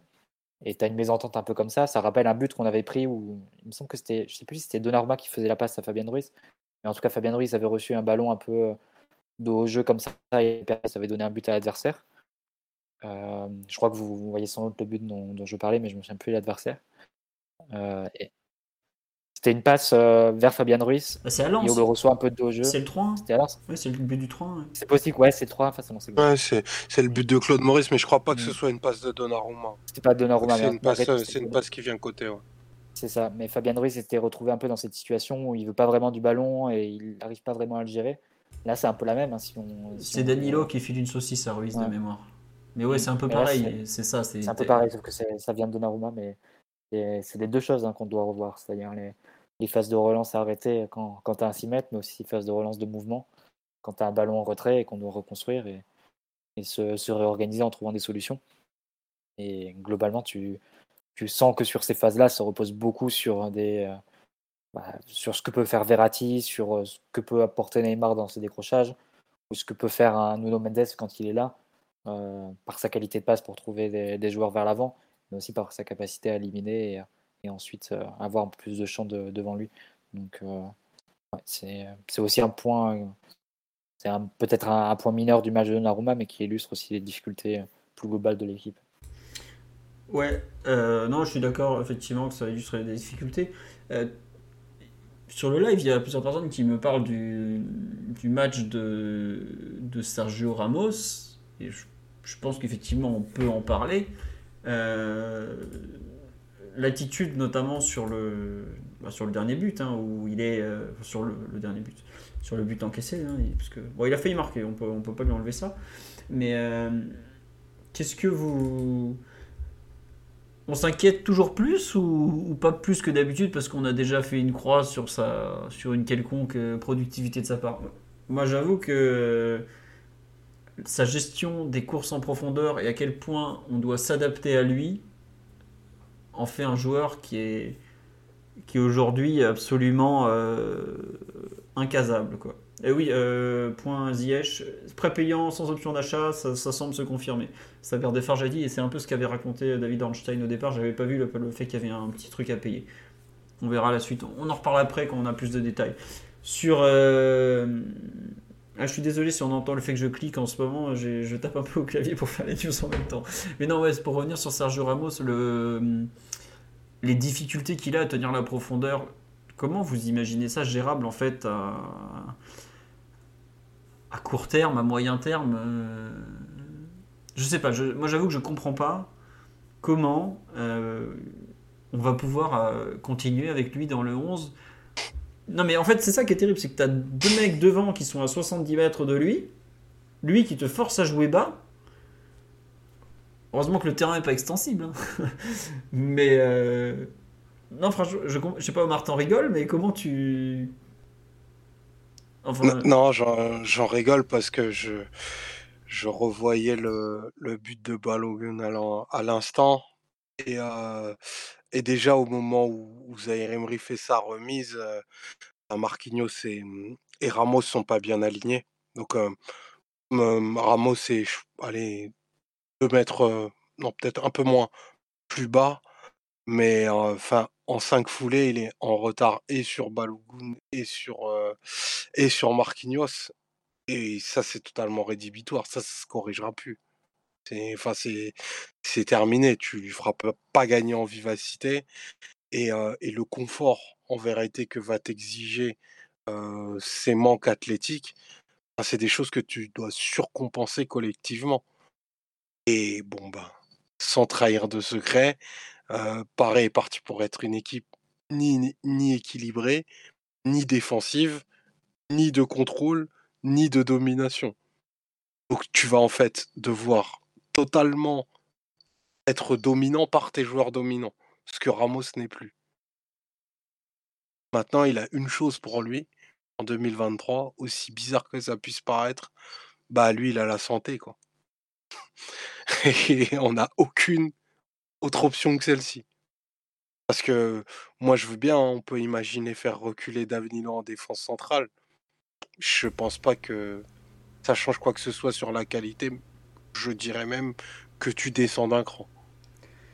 Non, non, mais. euh, C'est Enfin, terrible. Qu'est-ce que tu veux faire de plus, quoi? Je Bah, pense peut- que peut- Ramos, il peut pas faire mieux? C'est impossible. On peut citer la- le mot de- du conseiller sportif du PSG le 16 septembre dernier. La situation en défense centrale, elle est grave. Je me barre comme une Je baleine. savais parce pas que- qu'il avait dit ça. Si, si, si, il avait Bah, il, a dit, il a dit à RMC textuellement, la situation en défense centrale, elle est grave. Et attends, c'était en septembre. Faut quand 16 même- septembre. 16 septembre. Alors, 15 jours avant, on avait prêté Abdou Diallo à Leipzig. Et, sur- et surtout, ce qu'il faut pas oublier, c'est que depuis cette date, Kimpembe n'a pas rejoué 90 minutes. Donc, entre-temps, on a perdu Presnel, en gros. On va pas faire semblant. hein. Euh, donc, à l'époque, la situation, elle est grave. Visiblement, euh, pas tant que ça, puisque on n'a pas trop fait d'ajustement en défense centrale. hein. Alors on a, on a visé le Slovaque le plus recherché de la planète, mais à part ça, voilà. Mais euh, comme tu dis Omar, je vois pas trop qui en mettre d'autres. On me demande, euh, Bichabou, c'est si, c'est quoi Mais le problème d'El Shaddai, c'est que il fait des erreurs. Il est, c'est un tout jeune joueur, et c'est normal. On l'a vu en Coupe de France contre Châteauroux, il fait une erreur. Euh, contre, je crois que c'était Strasbourg, il avait fait une erreur quand il était titulaire, mais là il était à gauche. Il a 16 ans. On va pas demander à un gamin de 16 ans de tenir la défense centrale du PSG avec Marquinhos qui n'en finit plus de couler et Sergio Ramos qui est au fond de la scène depuis son arrivée. Donc, euh, ouais, non, c'est terrible à quel point euh, on n'a pas vraiment de choix. Après, est-ce que Danilo ferait pire pff, Je sais voir. pas. Après Danilo, le, le- le dernier match qu'il a dû jouer en défense centrale, c'était le premier match du Portugal à la Coupe du Monde. Et il est, il met sur les deux buts qu'encaisse le Portugal. Exactement. Dont un où il se déchire complètement. Donc, euh, bon. Après, Ramos est repassé axe gauche sur ce match. Ouais. C'est- noté. Et moi, j'ai cru naïvement dans les 2-3 premières minutes du match. On était parti pour, euh, pour voir un peu de mieux parce qu'on a vu quelques transversales, des renversements de jeu, etc. Euh, de Ramos deux, trois fois, Vitinha aussi une ou deux fois. Euh, ça me semblait un peu plus naturel. J'étais sûr que tu dirais ça. C'est vrai qu'il y a une transversale, pardon de te couper, qui est vraiment magnifique. Avec un effet rétro pour arriver sur le pied de d'Akimi, je crois. Ouais, Ouais, ouais, ouais. Que- Voilà, à quoi on en est réduit, quoi. Faire des compiles de jeux longs. tu fais les fonds de tiroir, ça c'est vrai. mais Qu'est-ce que tu veux dire de toute façon? Tu vas pas faire une. tu vas pas faire la complete de Juan Bernat sur le match à sa, à sa Reims. hein, c'est... Ça va être compliqué. hein. Oh, C'est pas la compile de l'année en tout cas, hein, mais bon. Bon. On a fait le tour sur ce Reims PSG ou il y a un autre joueur dont vous voulez parler euh, Hakimi a fait plutôt un bon match. Ah oui, tu as raison, oui. Non, Ouais. non, tu as raison. Ashraf fait un très Ouais. bon match. Non, mais Notamment en deuxième période, quand il y a eu beaucoup d'espace, qu'il a pu prendre le couloir et, et jouer en contre-attaque. Euh, ce qui permettrait de, d'ouvrir un débat sur le style de jeu du PSG avec des joueurs qui sont à l'aise dans un style et, et d'autres euh, dans un, dans un style complètement différent. Mais bon, ça c'est, très long et je vais pas le, le commencer là. Mais oui, Hakimi a fait un très bon match et avec beaucoup de volume, beaucoup de courses et, un peu dans la lignée de ce qu'on le voyait faire avec l'Inter et ce qu'on a vu faire avec le Maroc. Donc euh, c'est, positif. ouais. Non, et en fait, je trouve, pour moi, il faut le souligner parce que on entend beaucoup parler de, de la Coupe du Monde, tout ça. Et là, Hakimi prouve aussi que c'est faisable de, de revenir quoi, et d'être un bon niveau. Parce que je sais pas si vous vous rappelez, mais il avait été déjà bon, voire très bon à, Lens. Alors, certes, là, il était dans la foulée de la Coupe du Monde, tout ça. Mais euh, c'est bien, ça montre qu'on peut un peu. euh, espérer que des gens reviennent à un bon niveau. Quoi. C'est vrai qu'on me dit, ouais, il, est, il a été bon, mais il était très très seul. Ah oui, c'est sûr que il n'a pas été aidé, mais bon. Euh, je pense qu'on va peut-être arrêter de parler de, de ce que nos, joueurs euh, ont donné contre Lens. On bascule sur le, côté, euh, sur la partie mercato, je pense. On va considérer que c'est bon. On va considérer que c'est fait pour Ziyech et tout ça. Donc euh, voilà. Euh, me demandes Moukili en défense centrale. Bah, aujourd'hui, le problème de Nordi, c'est qu'il n'est pas du tout apte. Il sera probablement pas apte non plus pour PSG Bayern, parce que c'était un peu ce qui avait été annoncé. Presnel Kimpembe, on ne sait pas quand il revient. Presnel, ça fait il y a 8 jours, je crois, en conférence de presse, Galtier nous disait qu'il l'attendait à l'entraînement collectif dans 8 à 10 jours. Là, pour l'instant, il fait des séances tout seul. Je crois qu'il court même pas avec les crampons. Il est encore encore avec les baskets. Bon, euh, il n'a pas joué quand même un match complet depuis le fameux PSG Brest du 10 septembre où il avait fini euh, non expulsé mais blessé. Depuis, il a joué 15 minutes contre Auxerre où il a dit Vous inquiétez pas, la Coupe du Monde, ça va aller Ça n'est pas aller finalement. Euh, et donc, euh, bah, il est dans un état physique euh, discutable. Après, s'il le prépare bien physiquement, il est capable de tenir des très gros matchs de presque sans préparation. Je ne sais pas si vous vous rappelez, mais il avait quand même joué PSG Real Madrid quand on gagne 3-0, en ayant joué 10 minutes contre Strasbourg avant. Et il sortait d'une pubalgie à l'époque, si je ne me trompe pas, où il avait été absent 4 mois. Donc en théorie, il est capable. En pratique, euh, ça paraît quand même très très compliqué de le voir euh, dans les 15 prochains jours. Allez, on fait la bascule. On part à Chelsea, enfin à Paris plutôt maintenant. On va faire un petit, euh, comment dirais-je, un petit bilan du, du, mercato. On va commencer tranquillement. Alors, je vais considérer à cet instant que les deals vont se faire. Donc, le PSG sur ce mercato hivernal aura donc fait 4 mouvement. Je compte pas euh, le jeune euh, gardien qui est parti à 7, le malgage dont le nom euh, m'échappe à chaque fois, je m'excuse à propos de lui. Vente de Pablo Sarabia à Wolverhampton en première ligue, 5 millions d'euros. Prêt, visiblement, de 5 mois sans option d'achat de Kaylor Navas à Nottingham Forest. Randria Mami, merci sur le live. Euh, cinq mouvements, pardon, euh, donc j'en avais oublié.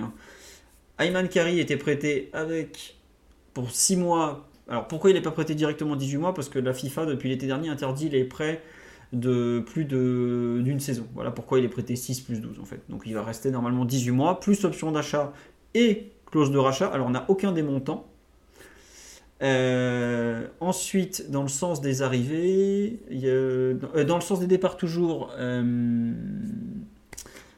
Ismaël, j'ai appelé Ousmane, n'importe quoi, Ismaël Garbi qui va être prêté sans option d'achat à Lens, à Lens, mais je suis complètement à Nice, pardon. En fait, je vois en même temps les infos qui défilent, c'est pour ça. À Nice. Et enfin, dans les arrivées, le jeune portugais, mais lui il vient pour le 19, donc on va le mettre de côté. L'arrière gauche du FC Porto, lui, on n'a pas du tout parlé. Petite bombe euh, à surveiller. Autre chose, bref. Et dans le sens des arrivées, on a donc euh, Hakim Ziyech qui arriverait en prêt sans option d'achat mais payant en provenance du Chelsea Football Club, alias l'argentier du football mondial. Mathieu, Omar, euh, Titi, je ne sais pas s'il est arrivé ou pas encore.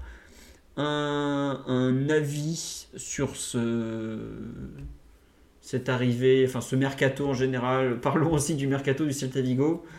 Eh bien écoutez, euh, ils ont signé Seferovic, ils ont fait partir euh, Denis Suarez aussi je crois. Enfin bref.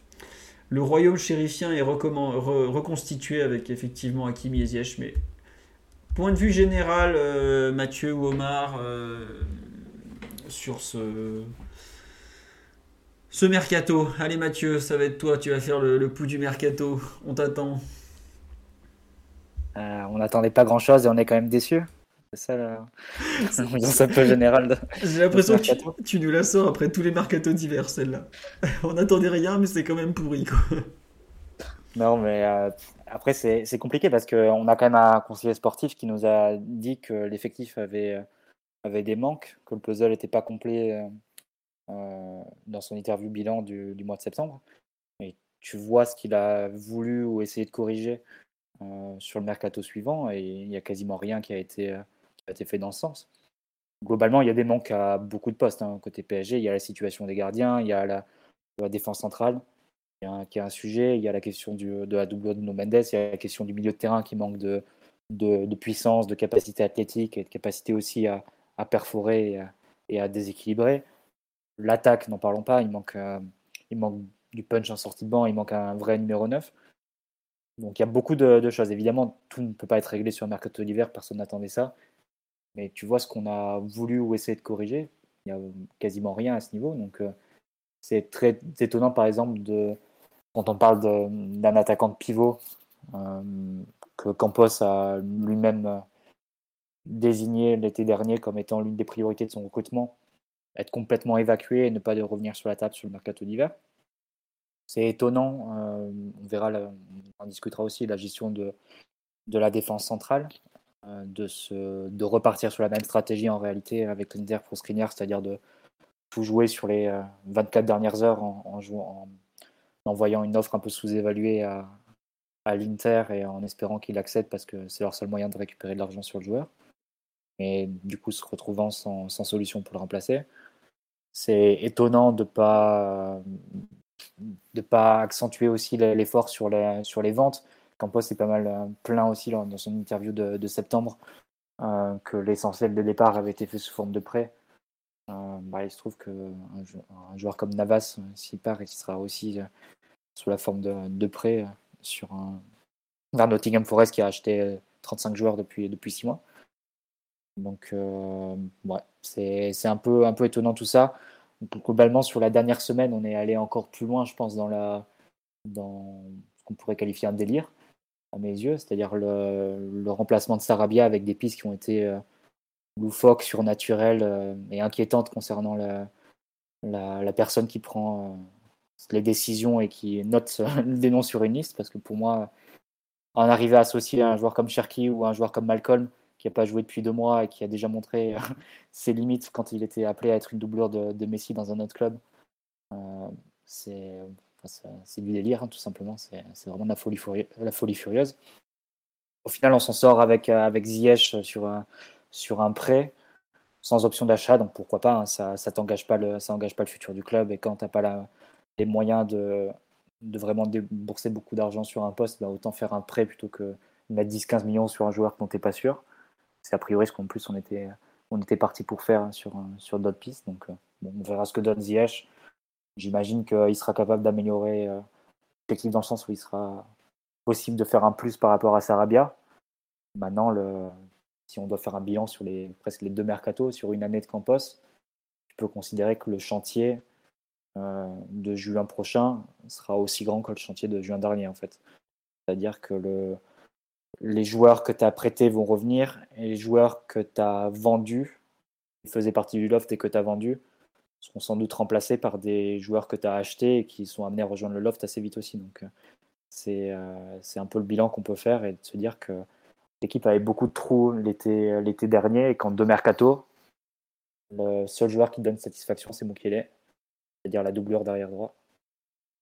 Et tout le reste est euh, à des degrés divers, bien sûr. Vitinia a montré des, bonnes choses au début, mais euh, tout le reste est en échec avec dans des degrés que tu as rarement vu euh, sous QSI, c'est-à-dire des joueurs qui ont, ont eu peine à définir qu'ils ont fait un bon match sous les couleurs du PSG. C'est quand même assez rare. Hein. Même Florenzi a fait un très bon match face à Marseille, par exemple, pour, pour commencer.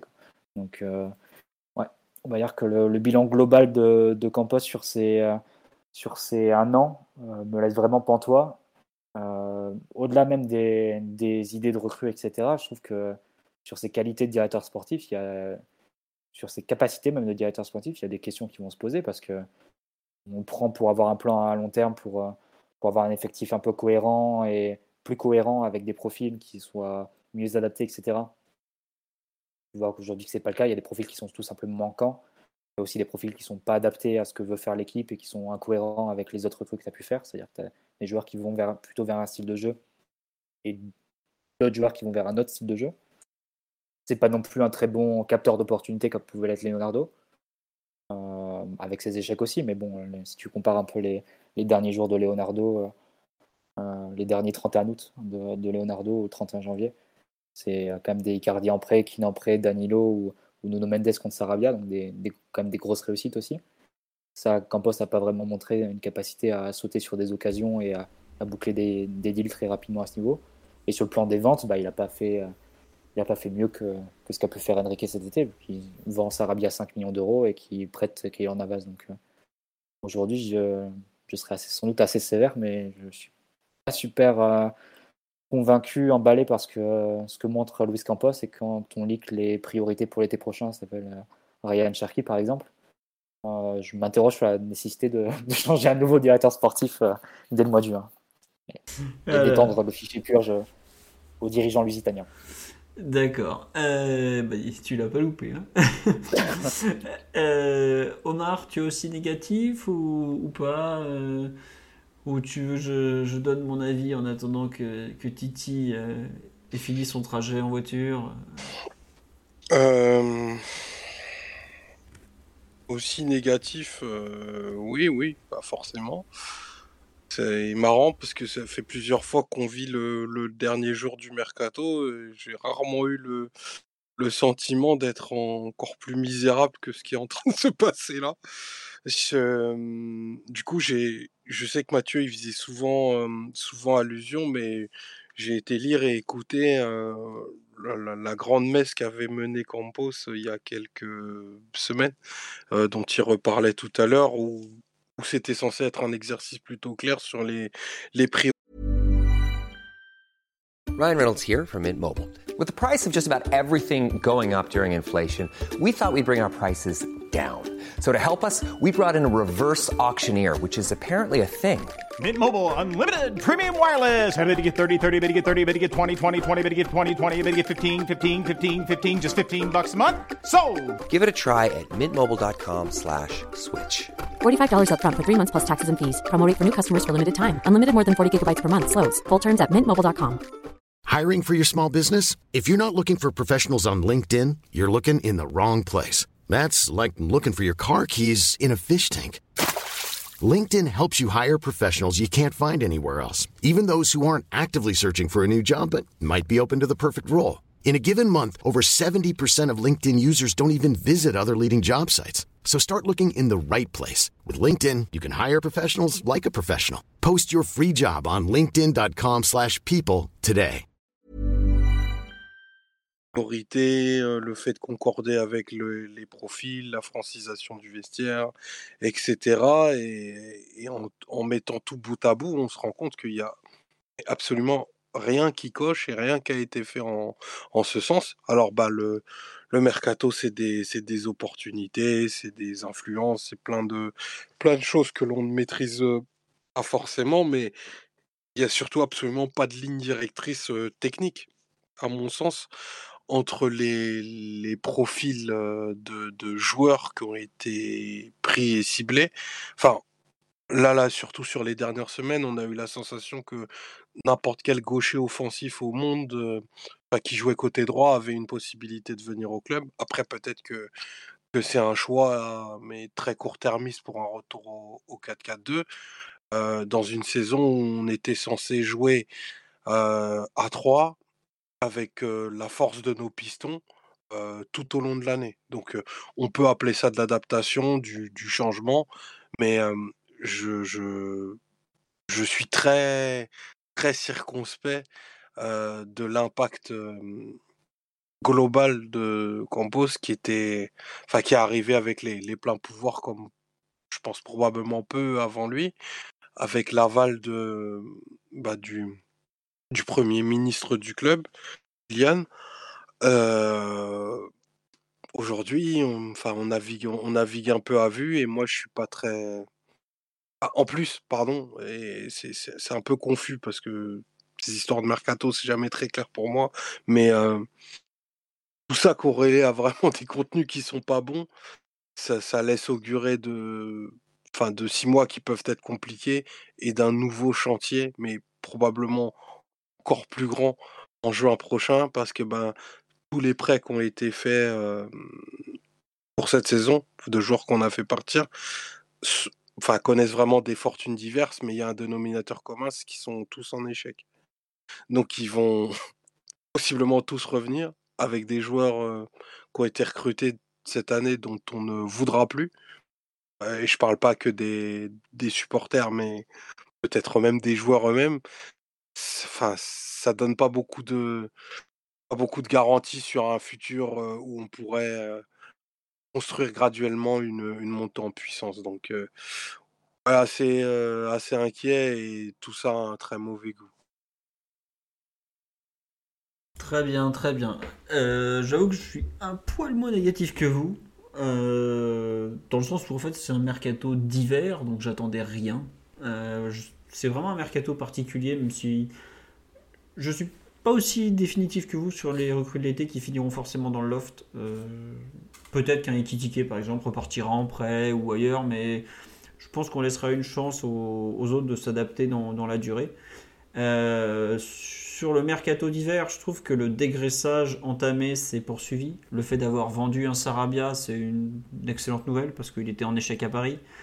Euh, prêter un Garbi sans option d'achat, bon, pourquoi pas, dire. Ça lui fera pas de mal de voir autre chose. vraiment, ça me choque pas. Euh, on verra ce que Kaylor Navas va donner, mais entre un joueur qui joue pas chez nous et un joueur qui pourrait jouer ailleurs, je préfère toujours le, voir jouer ailleurs, même si je pense que la première ligue va lui malheureusement euh, est pas trop un championnat pour lui. On verra. Euh, Ziyech en prêt sans option d'achat, moi ça me va très bien. Ce que je craignais, mais plus que tout, c'est le l'achat débile, excusez-moi de le dire comme ça, mais du 30, 31 janvier où tu investis sur un type pour 3 ans et demi, 4 ans et demi et tu te le trimbales parce que tu as pris un peu n'importe quoi. Euh, là, je dis pas que Ziyech c'est n'importe quoi, c'est tout ça. C'est juste que je- faudra voir comment il s'adapte. Mais au moins, au pire au 30 juin, Hakim, ça va pas le faire. Tu repars à Chelsea. Voilà. Il- On s'est pas engagé dans la durée. Il y a- on a eu euh, les seuls, le seul mouvement définitif qu'on a fait, c'est celui de Sarabia et c'est très bien comme ça. J'aurais aimé que Kaylor Navas ça soit aussi un transfert définitif. C'est pas le cas, il reviendra, mais au moins il sera plus là, il va voir autre chose, ça lui donnera peut-être envie de bouger vraiment la saison prochaine. Moi, ce qui me C'est très bien, Philo. De... C'est très bien d'avoir fait un prêt sur Ziyech. Quand t'es pas sûr, tu fais un prêt. Voilà, Après, tu pouvais faire aussi la- le même raisonnement cet été, hein, parce que on a quand même recruté 4 milieux de terrain de façon définitive. Et avec le recul, tu, tu Bah, peut-être justement a pas a forcément appris, été quoi. super amélioré. voilà. Mais euh, franchement, je suis pas aussi. Enfin, j'attends de voir un peu comment ça va se, se poursuivre dans la durée et tout. Euh, je suis pas définitif, même sur un joueur comme Carlos Soler, par exemple. Il avait jamais quitté Valence de sa vie, il arrive à Paris euh, dans un effectif construit bizarrement. Euh, Je vais attendre un peu. Il y, avait, il y une raison pour laquelle il a jamais quitté Valence, Philo. Bah, l'amour de la paix est là, tu sais comme moi que ça se respecte. Pro- hein. pro- probablement, ça doit être ça. Je suis bon, on verra, mais bref. Euh, voilà. Toujours est-il c'est que- ton amour des milieux équilibrants qui te fait dire ça, mais sauf les milieux équilibrants basques euh, à, à course démagogique, mais ça c'est autre chose. Non, non, mais franchement, juste ce que je veux dire en fait, c'est que pour moi, le mercato sur le départ arrivé, il n'y a pas de, il y a pas de, de drame en fait. Pour moi, le vrai drame, et tu l'as déjà, tu l'as un peu déjà dit, Mathieu, c'est la défense centrale. C'est-à-dire que visiblement, tu avais un peu d'argent pour faire venir un bon joueur. Tu as ciblé Milan Skriniar de, façon claire. Tu l'avais déjà ciblé l'été dernier. Tu attends, tu fais, tu te caches dans le buisson, tu prépares ton fusil, prêt à flinguer BP Marotta qui sort de, de l'hôtel dans lequel il va à Milan. Et en fait, tu fais rien quoi. T'es là, tu fais ah non en fait il veut pas nous le lâcher. Ah bon encore? En fait, on, on a refait la Mais même c'est stratégie. ridicule. En fait. on, est, Non, mais- on est retourné. L'an Non, dernier, mais- c'était le 31 août. Il y avait déjà les mêmes éléments de langage de la presse française en disant Ah, c'était la même chose. etc. Et euh, au final, que dalle. hein, tu t'es présenté avec la même offre et une offre vraiment loin des prétentions l'Inter. Mais oui. Et, euh, mais après, dans, les- dans le fond, est-ce que tu avais Skriniar prendre le Skriniar le 31 janvier? Je sais même pas si c'était une bonne idée au final. Mais je. Skriniar, si tu, si tu le veux cet hiver, faut le faire l'offre début janvier pour qu'il ait du Non, temps de avec Marquinhos et être prêt pour le Bayern. Là, honnêtement, Mais voilà. c'était compliqué quoi. Mais c'est ça le problème. C'est que ta stratégie, elle était pourrie l'été dernier, elle n'est pas meilleure cet, cet hiver, et tu, la, tu refais la même, et au final, comme je l'ai dit tout à l'heure, tu...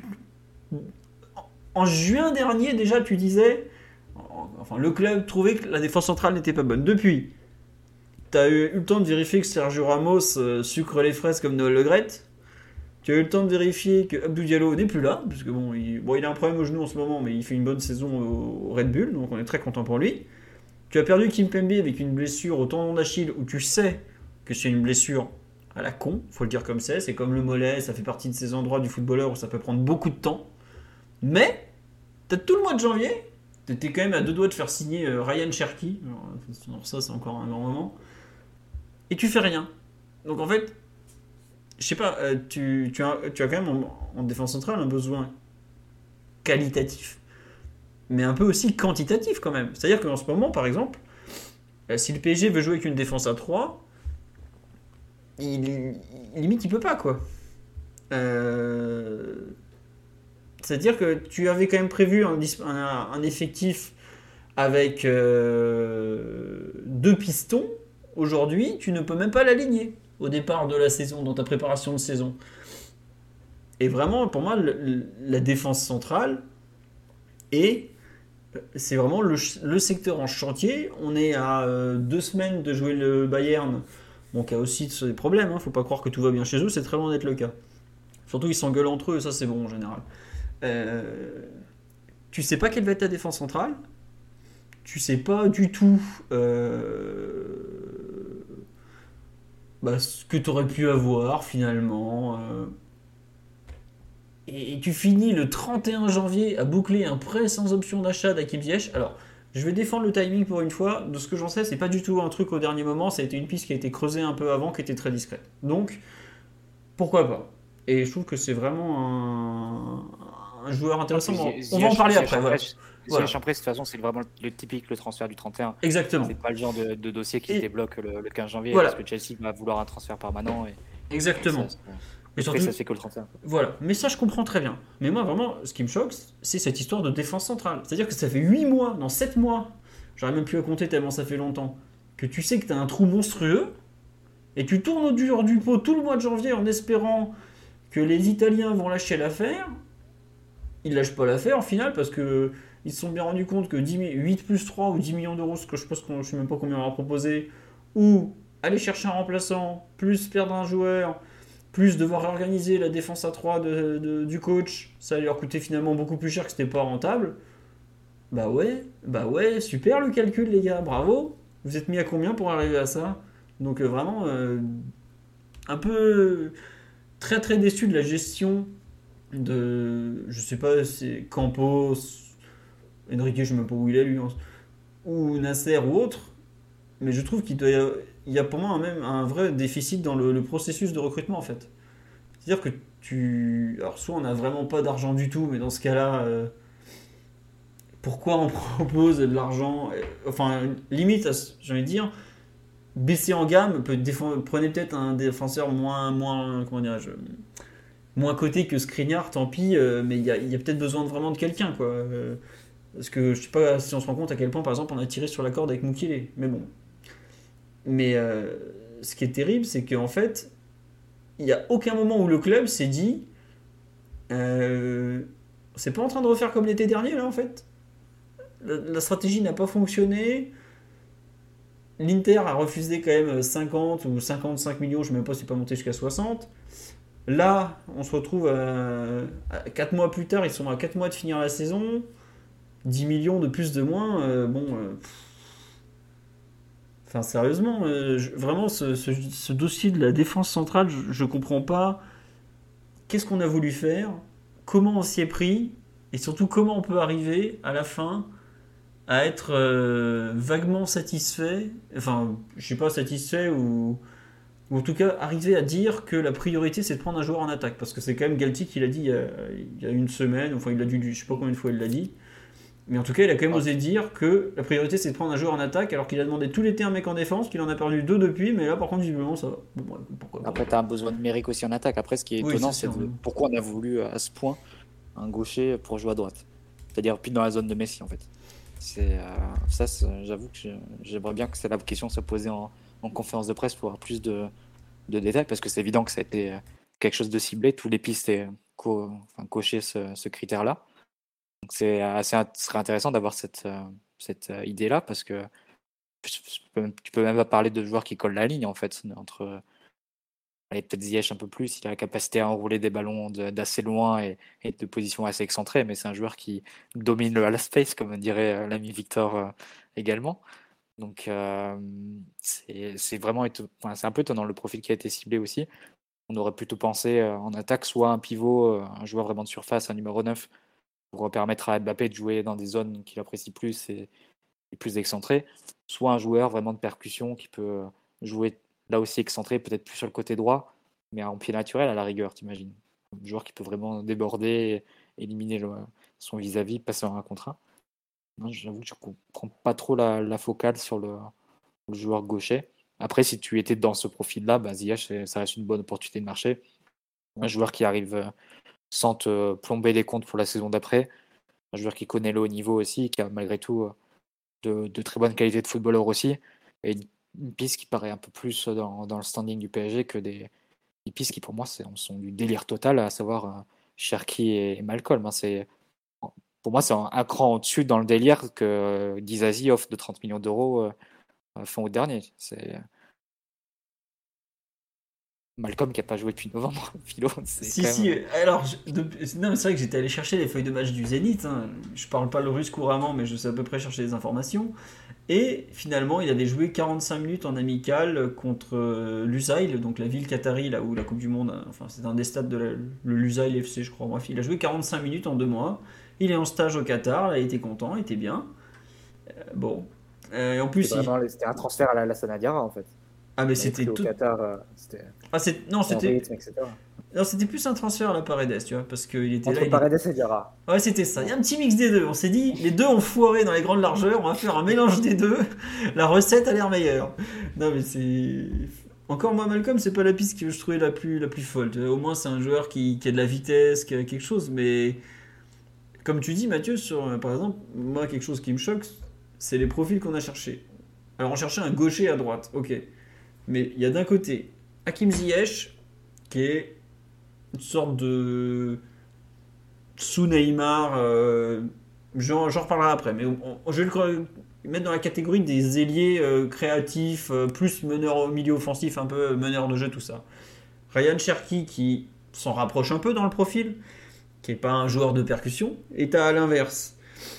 Johan Bakayoko du, du, PSV qui est tout en beaucoup de puissance, de, la vitesse, vraiment l'ailier, euh, longeur de touche, euh, bien Eredivisieux, tout ça.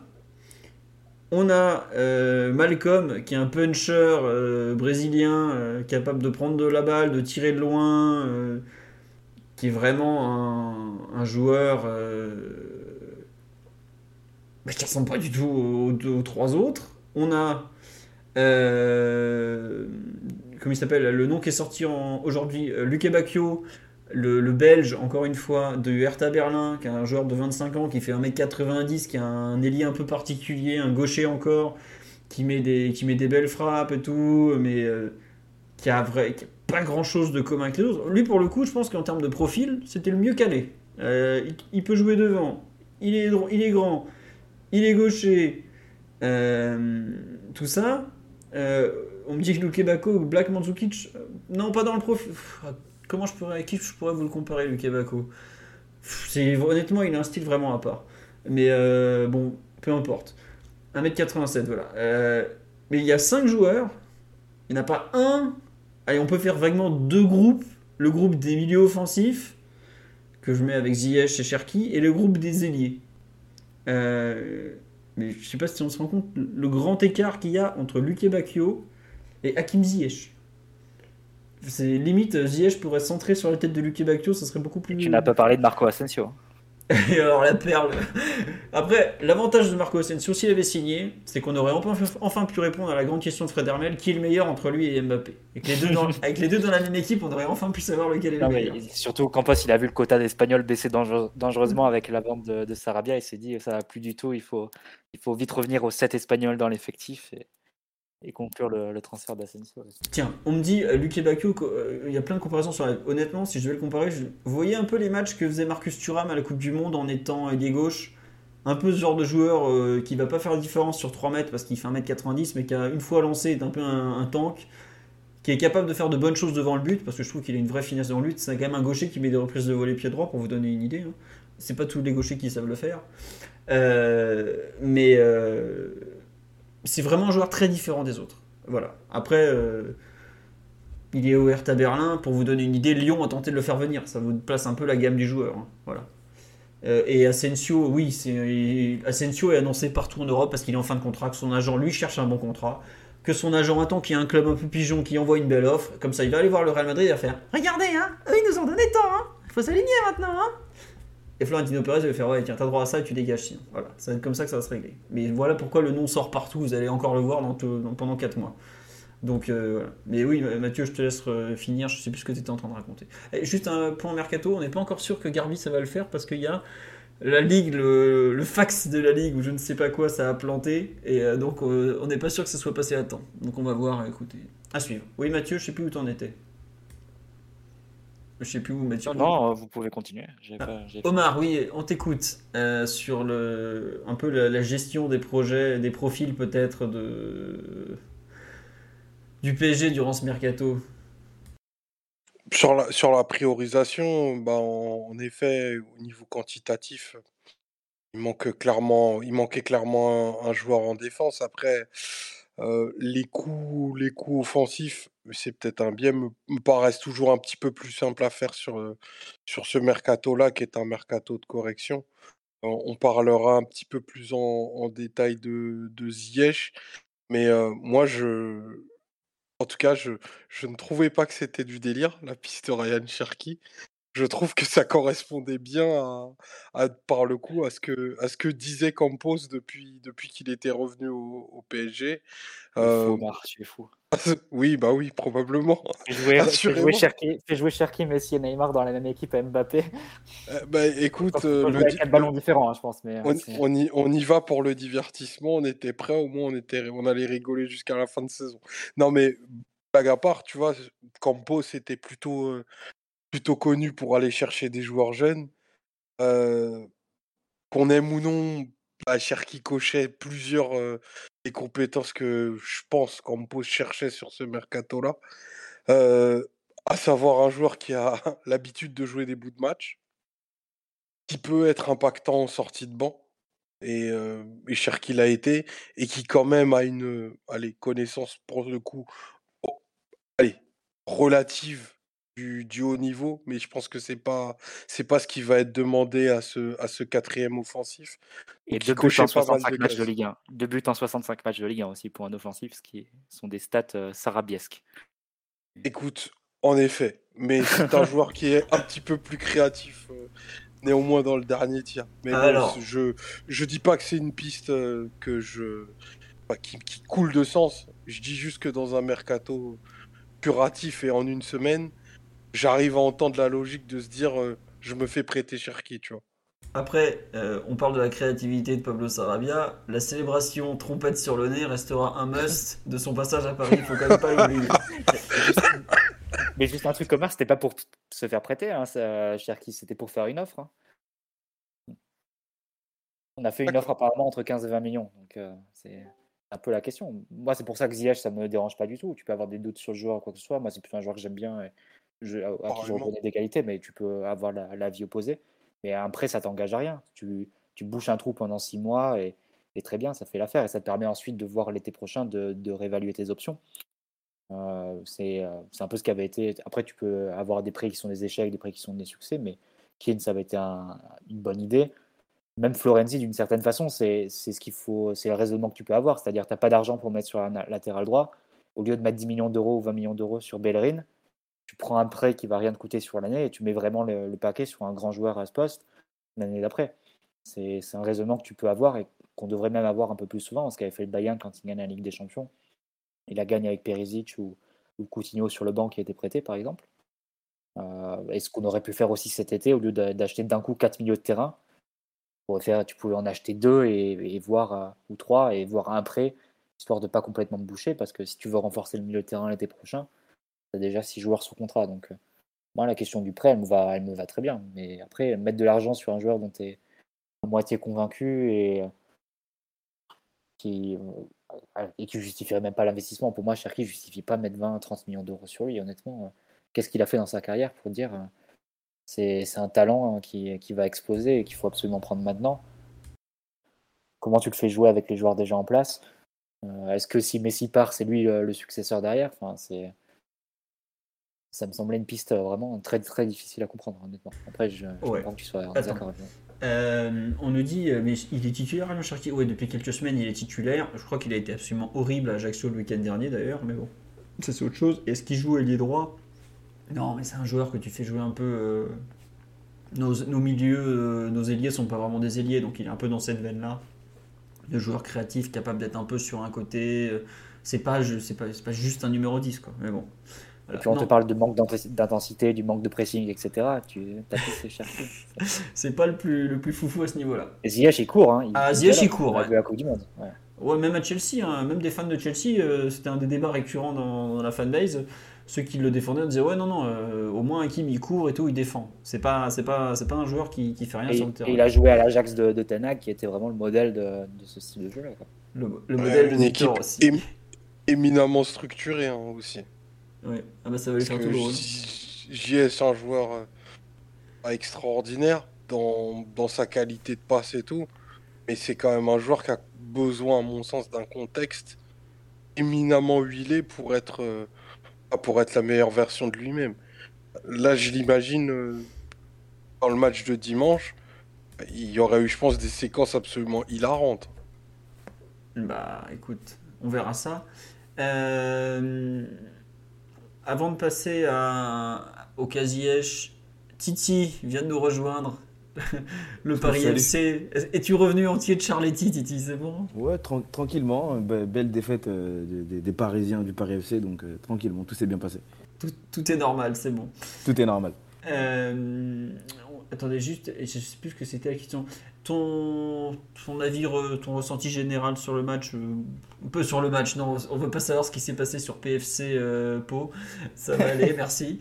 Euh, non, sur, sur, les, sur les derniers profils, est-ce que tu es comme Mathieu et moi fortement ému et contre l'idée que le PSG soit allé Ryan Cherky ou tu fais l'amoureux de la formation à la française comme Omar? D'ailleurs, vous noterez les extraordinaires biais du podcast où Omar a défendu le produit français, où Mathieu a réussi à nous faire l'apologie du prêt de Florenzi, histoire de pouvoir rentrer en Italie tranquille. Je pense qu'il a, je pense qu'il a, oublié, il a oublié le match retour contre City ou quoi que euh, pour, euh, pour Florenzi. Match, euh, j'étais un peu surpris là.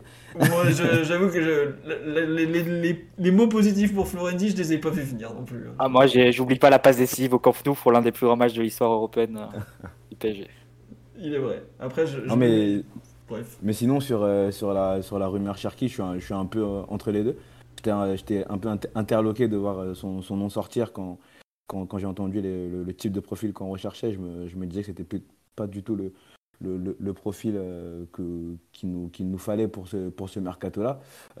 après, c'est plutôt c'est un, jeune joueur français, etc. Je pense que le Campos doit, doit avoir plutôt le côté potentiel avant tout et, pas le côté euh, utilité euh, du joueur tout de suite. Je suis pas sûr que, que Cherki euh, allait être un joueur qui, allait être utile tout de suite au, PSG, qui allait changer la, la face de l'équipe. Mais peut-être que, que voyait plutôt le côté potentiel de se dire voilà, peut-être que Messi était était sur le départ euh, pour, cet été. C'est-à-dire qu'on a qu'on sécurise un, talent français reconnu de, tous, hein, en tout cas. Euh, depuis un moment, on sait que c'est un, joueur qui est reconnu. Donc se dire que voilà, on, sécurise un joueur français, on va le faire, on va le faire évoluer, on va le faire, on va le faire grandir avec nous au Paris Saint-Germain. C'est peut-être ça, ça l'idée de Campos euh, sur le transfert transfert Cherki et surtout peut-être se dire que c'est un, un, jeune joueur qui allait sans doute pas faire trop de vagues. Après, je connais pas le comportement de, de, de, Cherki à, l'OL, mais sans doute pas faire de vagues en arrivant en Paris Saint-Germain, qui allait attendre son, attendre son heure, et ensuite euh, qu'on allait pouvoir maximiser son potentiel. Donc peut-être ça qui, qui, était, euh, qui était visé par Campos. En tout cas, de ce que j'entends, il veut encore le, joueur pour cet été.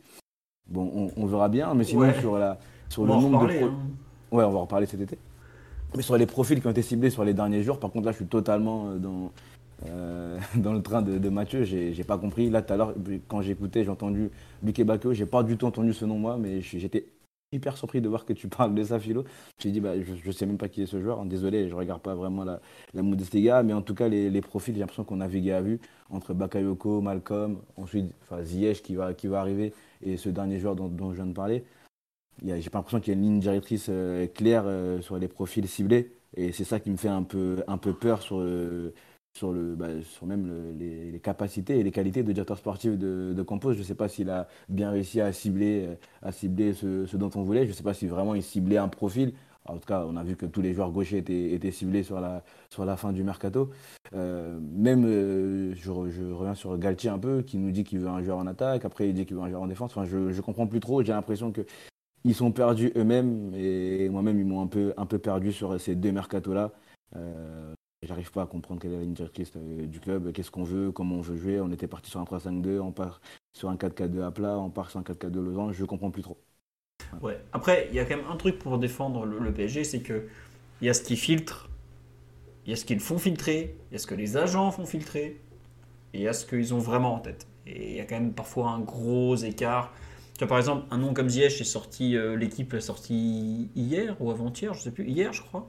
Hier, je crois. Hier, soir, ouais, non, c'est ça. Hein. Euh, ouais, c'est ça.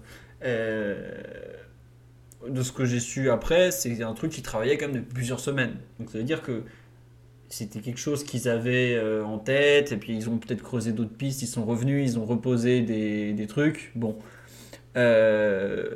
voilà. Bon. Luke Bacchio, pour te dire, est pas du tout un joueur à la Ziyech, mais Bon, pourquoi pas. Après, voilà, à quel point Luke Bacchio, c'est pas un truc, un, truc un peu bidon d'un agent. Aujourd'hui, pour moi, il y a trois pistes qui ont été vérifiées. C'est euh, quatre, pardon. Malcolm, parce que le Zénith l'a confirmé. Alors, on n'est pas allé plus loin. Euh, le Bakayoko du PSV, le PSV l'a confirmé. Et quand même cette phrase hallucinante, l'approche du PSV, du PSG auprès du PSV, ça a quand même été. Non mais il joue pas beaucoup chez vous, chez nous il va jouer. Là, genre, mais. Euh, alors, il joue pas au PSV, mais au PSG, il va jouer. Et le Marcel Brands, qui est le directeur sportif du PSV, est en train de, a quand même expliqué à la presse. À ce moment-là, j'étais en train de me dire euh, Johan, il joue au poste de Messi. Je sais pas si vous êtes au courant. Donc, je sais pas comment il va jouer, à quel moment il va jouer. enfin bon, même lui, il était un peu le genre Qu'est-ce que c'est que ce bordel, quoi Donc, Malcolm, euh, Luke Bacchio, Cherki, puisque là, ça a bien évidemment confirmé. Et enfin, Ziyech qu'on fait. Il y a quand même euh, pas beaucoup de cohérence entre tous les profils.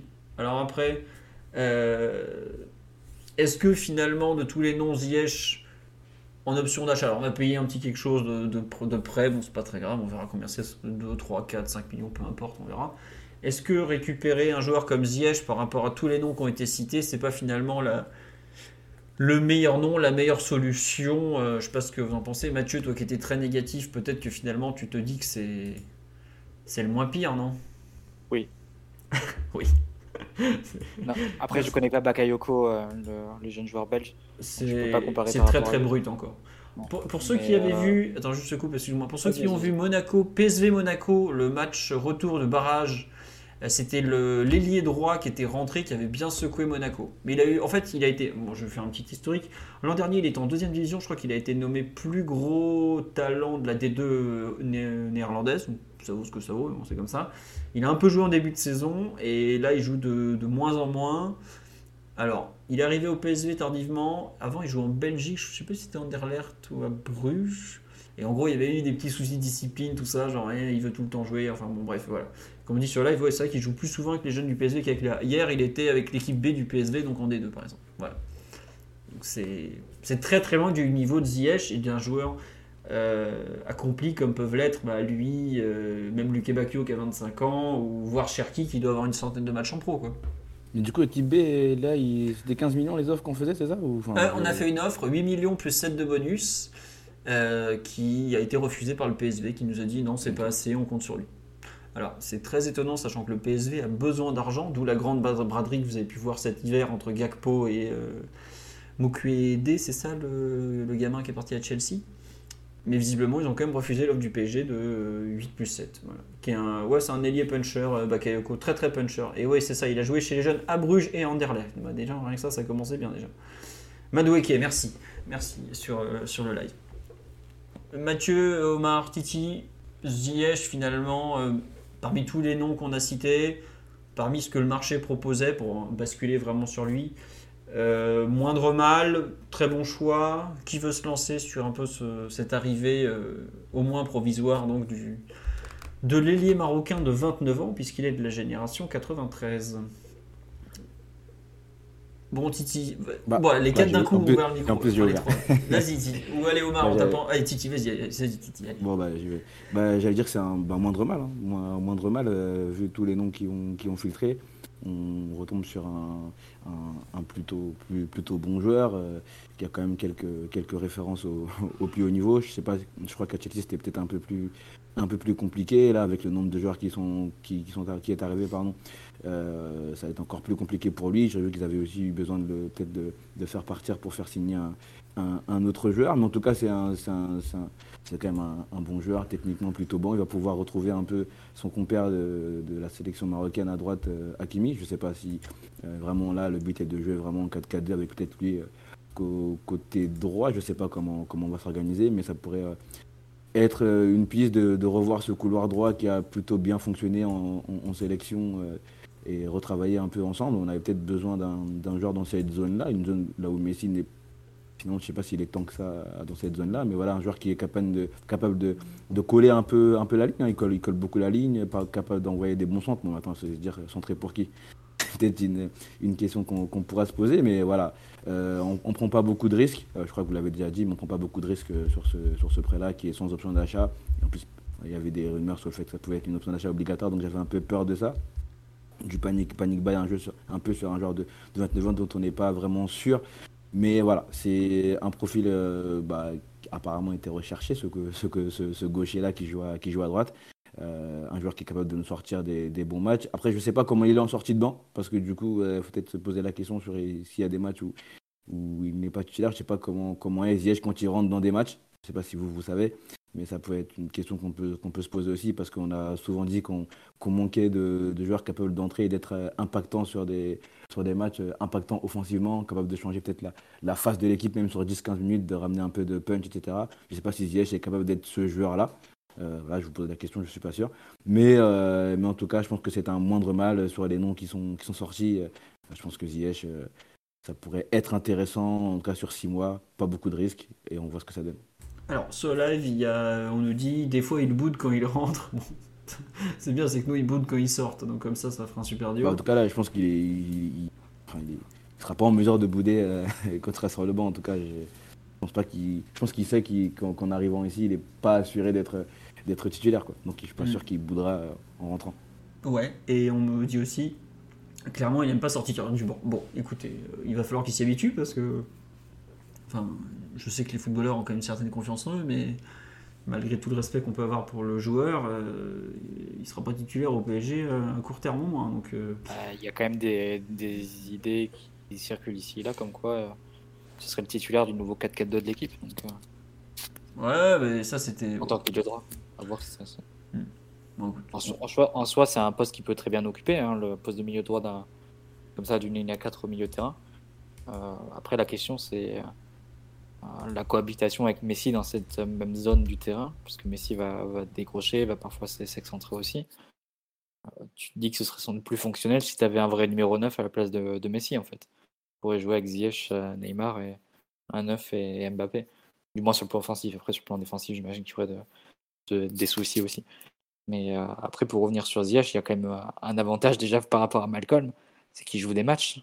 En 2023, il a quatre titularisations, deux fois face à City, une fois face à Liverpool, plus des matchs où il rentre en jeu. C'est un joueur qui a du rythme. Il a aussi il a fait une très bonne Coupe du Monde aussi euh, en jouant tous les matchs. C'est un joueur qui vient pas de deux mois d'inactivité comme euh, comme c'était le cas pour euh, l'une des deux autres pistes principales. Et quant à Sharky, ben, il y a quand même une différence à la fois de volume, de participation au collectif d'un point de vue général, avec, avec et sans la balle, aussi de connaissance du haut niveau. Donc, euh, c'est il y a moins le travail de, post-formation à faire avec, euh, avec un Cherki où tu vois par exemple Laurent Blanc qui, qui récupère l'équipe et qui a des mots qui sont. Euh, il le couvre d'un côté, mais il a aussi des mots en disant il doit comprendre que le foot se joue en équipe, etc. Ce genre de choses. C'est pas des, des, phrases que tu peux sortir sur, sur Ziyech. sur le terrain, a priori. Donc, c'est c'est quand même des, des, joueurs qui sont à des stades de leur carrière très différents aussi. Donc, pour toutes ces raisons, oui, ça me semble une piste largement plus appétissante entre guillemets que, que Cherky ou Malcolm qui me semblait complètement visé à côté d'être d'énormes paris encore plus si ça impliquait une, une, transaction financière et des transferts définitifs donc ouais juste à, voir si, à voir ce qu'il sera en mesure d'apporter mais en tout cas tu voilà on limite le risque et t'es pas à l'abri d'une bonne surprise sur, sur 4-5 mois ouais comme dit sur live même sans parler de rythme c'est juste un meilleur joueur que les autres et, et c'est vrai qu'on me l'a fait remarquer il a quand même des références il a fait finale d'Europa League, demi-finale de Ligue des Champions, euh, demi-finale de Coupe du Monde. Demi-finale de Coupe du Monde, ouais. Euh... Ouais, puis en plus, c'est pas, c'est pas Adona quand même, le, le Hakimi Ziyech. Tu fais rajouter Unai que, que, Marseille a pris malheureusement. Je serais tenté d'ajouter. C'était euh, ce côté droit-là, c'était, c'est l'une des, c'est l'un des aspects ou l'une des choses les plus enthousiasmantes qu'on ait vu sur le mondial. Ça a vraiment été euh, de, très très haut niveau et de, très grande qualité, ce qu'ils ont pu faire face au Portugal, face à la France, avec de, sacrés enchaînements. Si on est capable de construire un peu dessus, tu peux, tu peux avoir des, bonnes, des bonnes choses qui en sortent. Surtout que le côté droit était un côté un peu, pas dire un peu mort, mais presque. Quand je disais que Messi délaissait beaucoup le, le couloir, Hakimi n'avait pas beaucoup de, de, compères euh, sur ce côté-là pour pouvoir, euh, combiner, etc. Euh, on a vu qu'avec Fabien Ruiz, à un moment, ça avait un peu bien fonctionné, ça s'est un peu éteint. Donc ouais, c'est vrai que si on peut essayer de recréer quelque chose aussi, un, pendant à ce, à ce, côté gauche qui est très très fort au PSG, recréer quelque chose dans, dans, cette zone-là du terrain, ça pourrait être bien. Et ce qu'on a vu, comme tu as dit, à la Coupe du Monde entre les deux, techniquement, des, des jeux de passe intéressants, des fois même des permutations où tu es Hakimi qui est, euh, qui est dans l'axe, Ziyech qui colle le couloir, qui colle la ligne, pardon, couloir droit, etc. On avait pas mal de choses comme ça face à l'équipe de France, face au Portugal, etc.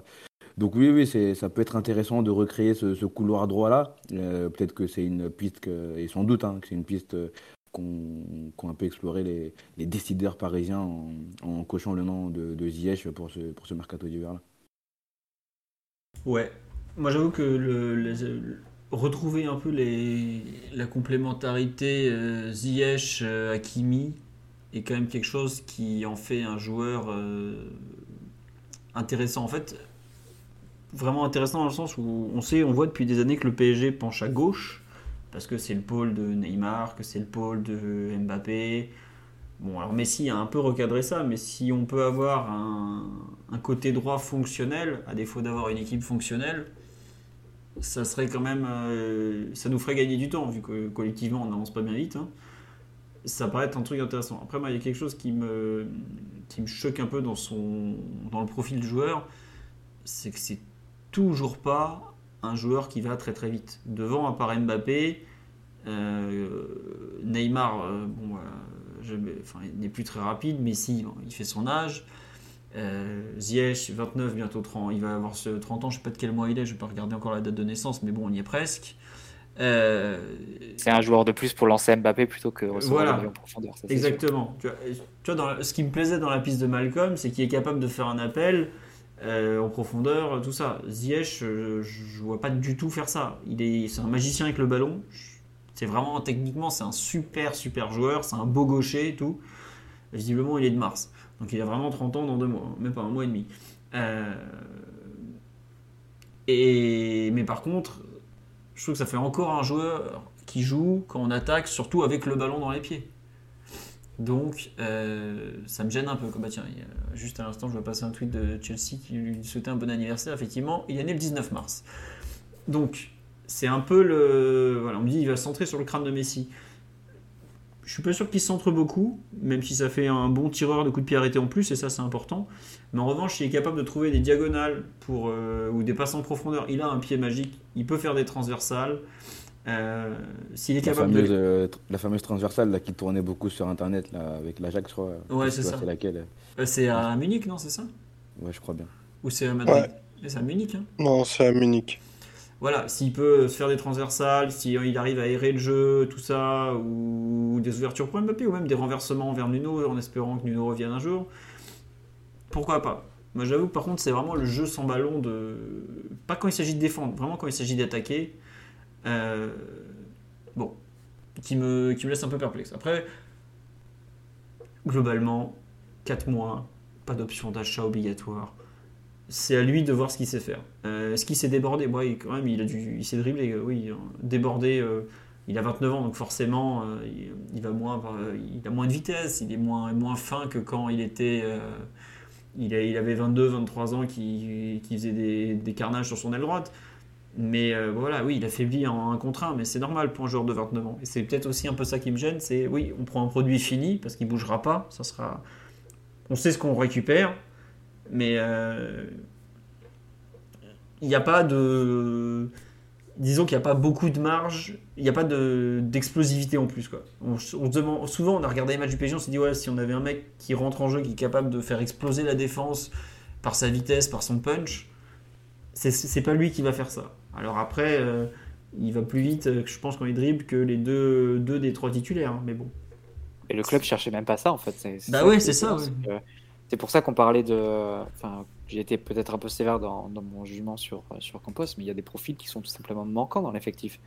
Tu peux pas utiliser Galtier il- quand il se retourne sur son banc, qu'il a envie d'avoir un peu de punch sur le banc, et sur le terrain, pardon, en cours de rencontre, il a pas.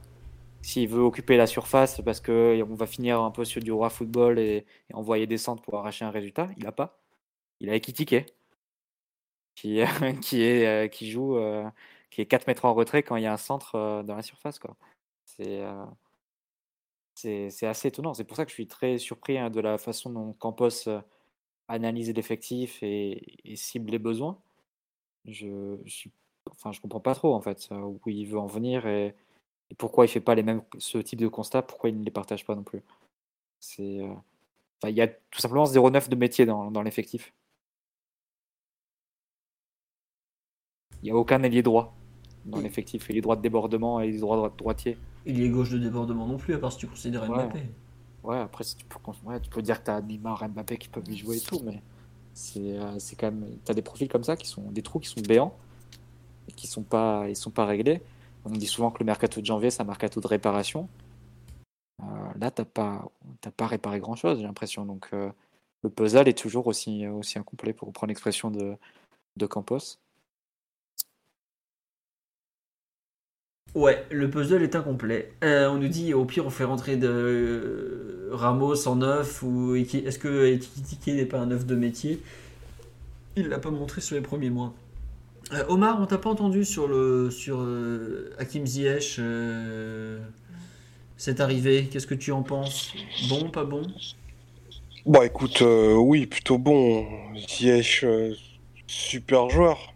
Hmm, si on a, ne serait-ce que par bride, la version du joueur qu'il était en, en 2009, c'est une, en 2019, pardon, c'est une plus-value très très claire au niveau qualitatif pour, pour le, le, club et pour le, le, secteur offensif. Parce que vous avez beaucoup dépensé ses qualités. Ziyech, il en a une qui est très marquée, qui peut ressembler à celle du, du meilleur Neymar. J'ai envie de dire, c'est les, les angles qu'il est capable de, de trouver à, à tous les endroits du terrain, que ce soit dans des passes courtes ou du, du jeu.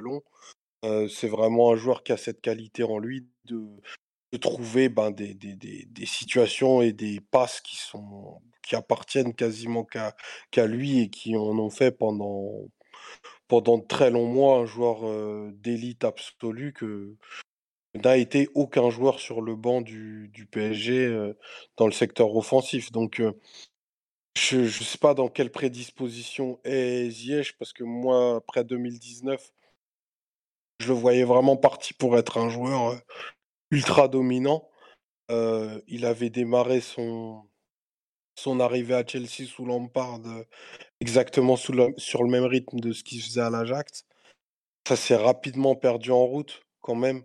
Il avait des rapports absolument catastrophiques avec Tourelle. Il a eu des problèmes avec Vaïd. Euh, je pense pas qu'en quatre mois, il y a assez de temps pour que, pour que Ziyech ait des problèmes d'ordre, disciplinaire, mais le, manque de cadre qu'il a eu dans ses performances et le nombre de continuité, le manque de continuité qu'il a eu depuis les trois ans maintenant, interpelle, même si on a tous le, beau souvenir de cette, Coupe du Monde. Mais oui, un Ziyech euh, concerné, euh, en santé, c'est forcément euh, un atout en plus et un atout qu'on n'a pas parce que à mi-distance aussi, il a une belle, une belle qualité de frappe et c'est un joueur qui est très très créatif. Donc c'est plutôt un, un, bon coup. voilà, tant mieux. C'est à moindre frais. Je pense que vous l'avez vous l'avez assez, assez dit. Mais oui, sportivement, moi j'y vois, j'y vois une, une plus-value certaine et une adaptation possible dans, dans différents systèmes qui n'est pas le cas des, des, autres recrues, de, enfin des autres profils qui étaient, qui étaient ciblés, qui sont un petit peu plus dimensionnels, euh, unidimensionnels, pardon, parce que Ziyech, au-delà de, de, sa position préférentielle côté droit, c'est un joueur que tu peux un peu réaxer pour être aussi derrière deux offensifs, par exemple. Alors. Donc, moi, je suis plutôt, voilà, je, je trouve que c'est plutôt un bon coup et il fera son effet. Ouais, euh, sur le live, on me rappelait aussi qu'il a joué en 8 euh, à l'Ajax à une époque, ce qui est intéressant. Et il y a une, une petite dinguerie made in PSG. Damien Degore, qui est journaliste de l'équipe qui suit le PSG pendant les 4 ou 5, qui a sorti que visiblement Chelsea avait un peu tardé à envoyer les documents et que le transfert pourrait être refusé. Enfin, le prêt. je viens de voir ça. Il est donc possible qu'on vienne de parler pendant 45 minutes d'un mec qui ne signera jamais. Alors on a l'habitude, on l'a déjà fait plein de fois. honnêtement, je préfère en rire tellement, euh, tellement le ridicule ne peut plus nous tuer. Mais euh, bon, ça serait assez terrible quand même. Parce que là, là pour le coup, tout à l'heure, je peux dresser un portrait catastrophique du, du, mercato. Mais euh, Là, ça serait vraiment catastrophique pour le coup. Parce que tu, tu as, besoin de joueurs. Alors... Ah, tu, perds, tu perds des joueurs et tout. Bah, franchement, on... et, attends, et, on vit un moment d'histoire. Et, Garbi, ouais, comment? bah, Garbi, visiblement, la, LFP a reçu le contrat à 23h05 alors que ça finissait à 23h. Mais le problème, c'est que comme la LFP a des problèmes informatiques, euh, ils vont. Euh, on va voir. Et visiblement, Degore en live est très très pessimiste. Alors, Luc Tandy vient de dire le, le deal est en passe d'être mort. Les documents n'ont pas été envoyés en temps parti. Tandy a écrit ça? Ah ouais, l'instant. Ah, il y a 5 secondes là. Aïe aïe aïe aïe. Ah, alors là, alors là fabuleux. on est un club de clowns. Ou pas. Enfin, eux aussi bah, d'ailleurs. Mais... Est-ce qu'on est peut, est peut, peut, recommencer du coup le propos? Alors. non, mais ça, ça vient récompenser le, tra le, le, travail général qu'il fait au PSG. Si jamais le, le, le prêt devait euh, capoter comme ça, ça, ça dirait tout de la façon dont le club est géré. C'est incroyable si ça, se termine comme ça. Mais... Est en passe d'être mort, il écrit des Oui, c'est il, a écrit mot pour mot, est en passe d'être mort. Paris cherche une solution actuellement. Il va y Mais c'est quoi la solution qui, qui aura droit à deux, à deux, semaines de vacances euh, au resort à, à dehors. When you make decisions for your company, you look for the no-brainers. If you have a lot of mailing to do, stamps.com is the ultimate no-brainer. Use the stamps.com mobile app to mail everything you need to keep your business running with up to 89% off USPS and UPS. Make the same no-brainer decision as over 1 million other businesses with stamps.com. Use code PROGRAM for a special offer. That's stamps.com, code PROGRAM.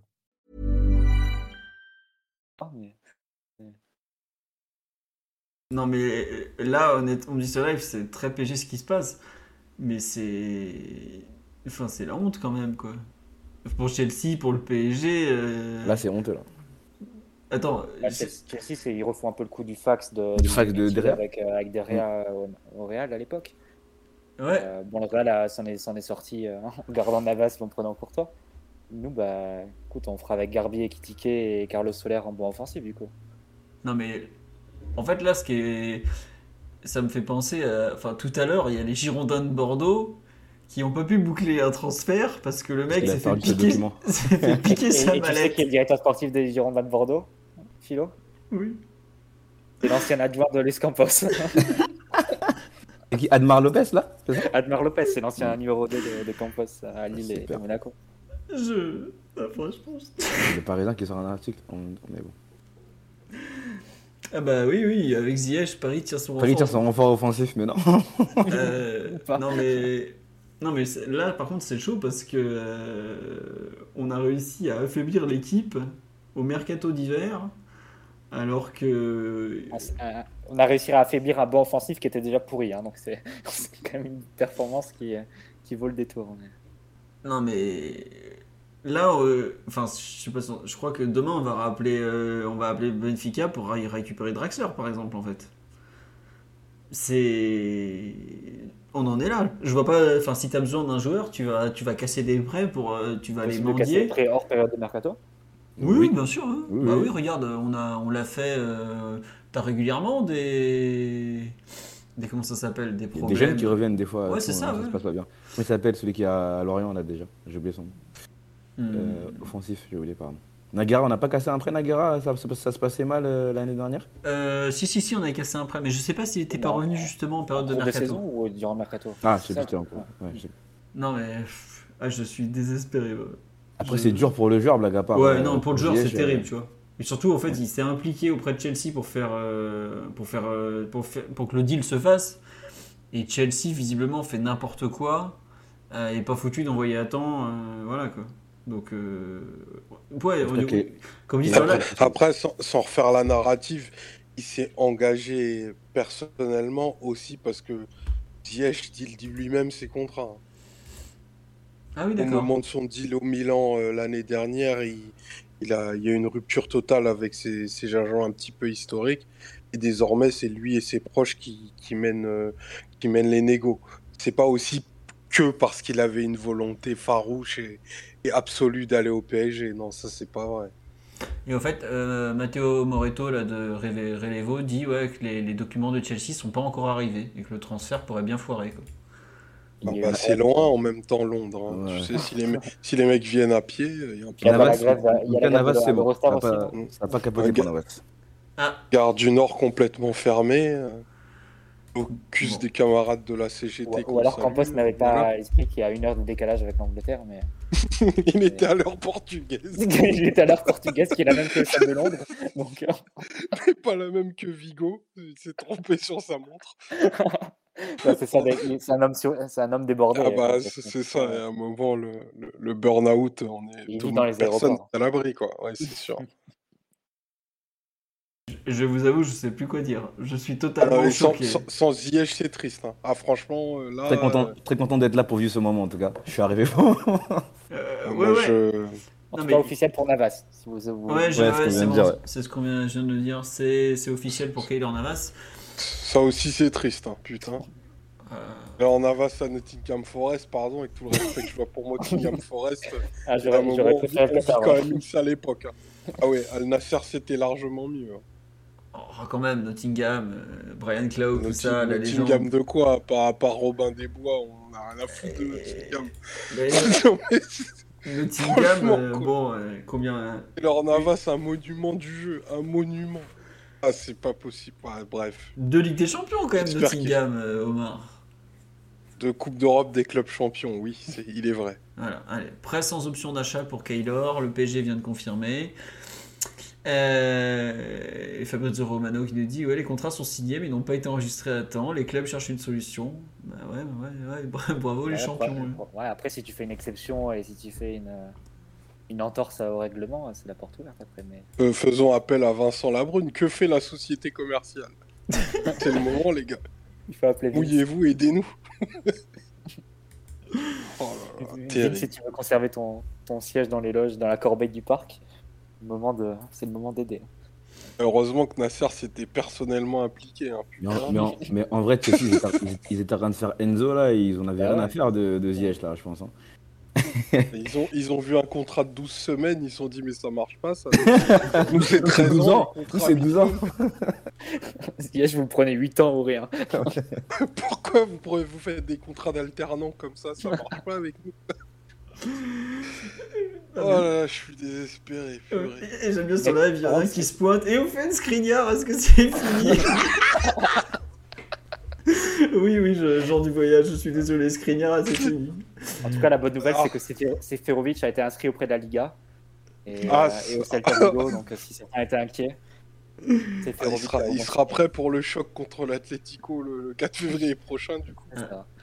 Attends, euh, Lucas Bendoni là, de Sky Italy qui nous fait euh, Parties not op- optimistic about documents timing. Fluide situation. Ah bah très très fluide.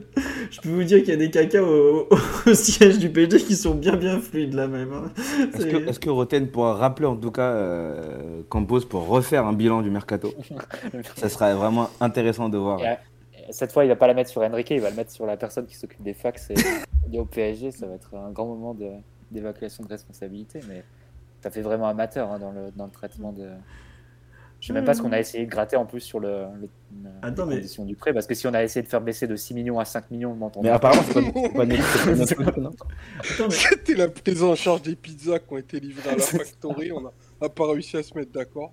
À un moment, un sou est un sou. Il faut défendre les intérêts du club. C'est la faute du, c'est la faute du livreur Ouais. Deliveroo qui est arrivé en Voilà. retard. mais- et On lâche rien à ces Yankees, on ne lâche rien. Oh là là. Euh, non mais par contre, je vois une personne sur live qui me dit Enzo c'est pareil. Attends, s'ils ont foiré le deal d'Enzo aussi, par contre, eux c'est extraordinaire. Ah, ils ont encore une heure là. Ils ont encore une heure, ils ont le temps Ah encore. oui, c'est vrai Ah, qu'il est que pardon. 23h20 ici. Oui, oui, excusez-moi, j'avais oublié. Bon, en attendant, Philo, on peut faire quand même, parce que tu as parlé des transferts de notre Oui. club 1, mais le club numéro 2, c'est le taf, faut qu'on en parle aussi. Seferovic, Alors, etc. Le départ de Suarez, vous, c'est une bonne idée, non? C'est quand même une bandira du club et tout. euh, c'est- Pour l'identité de notre Celta, c'est c'est pas top. hein.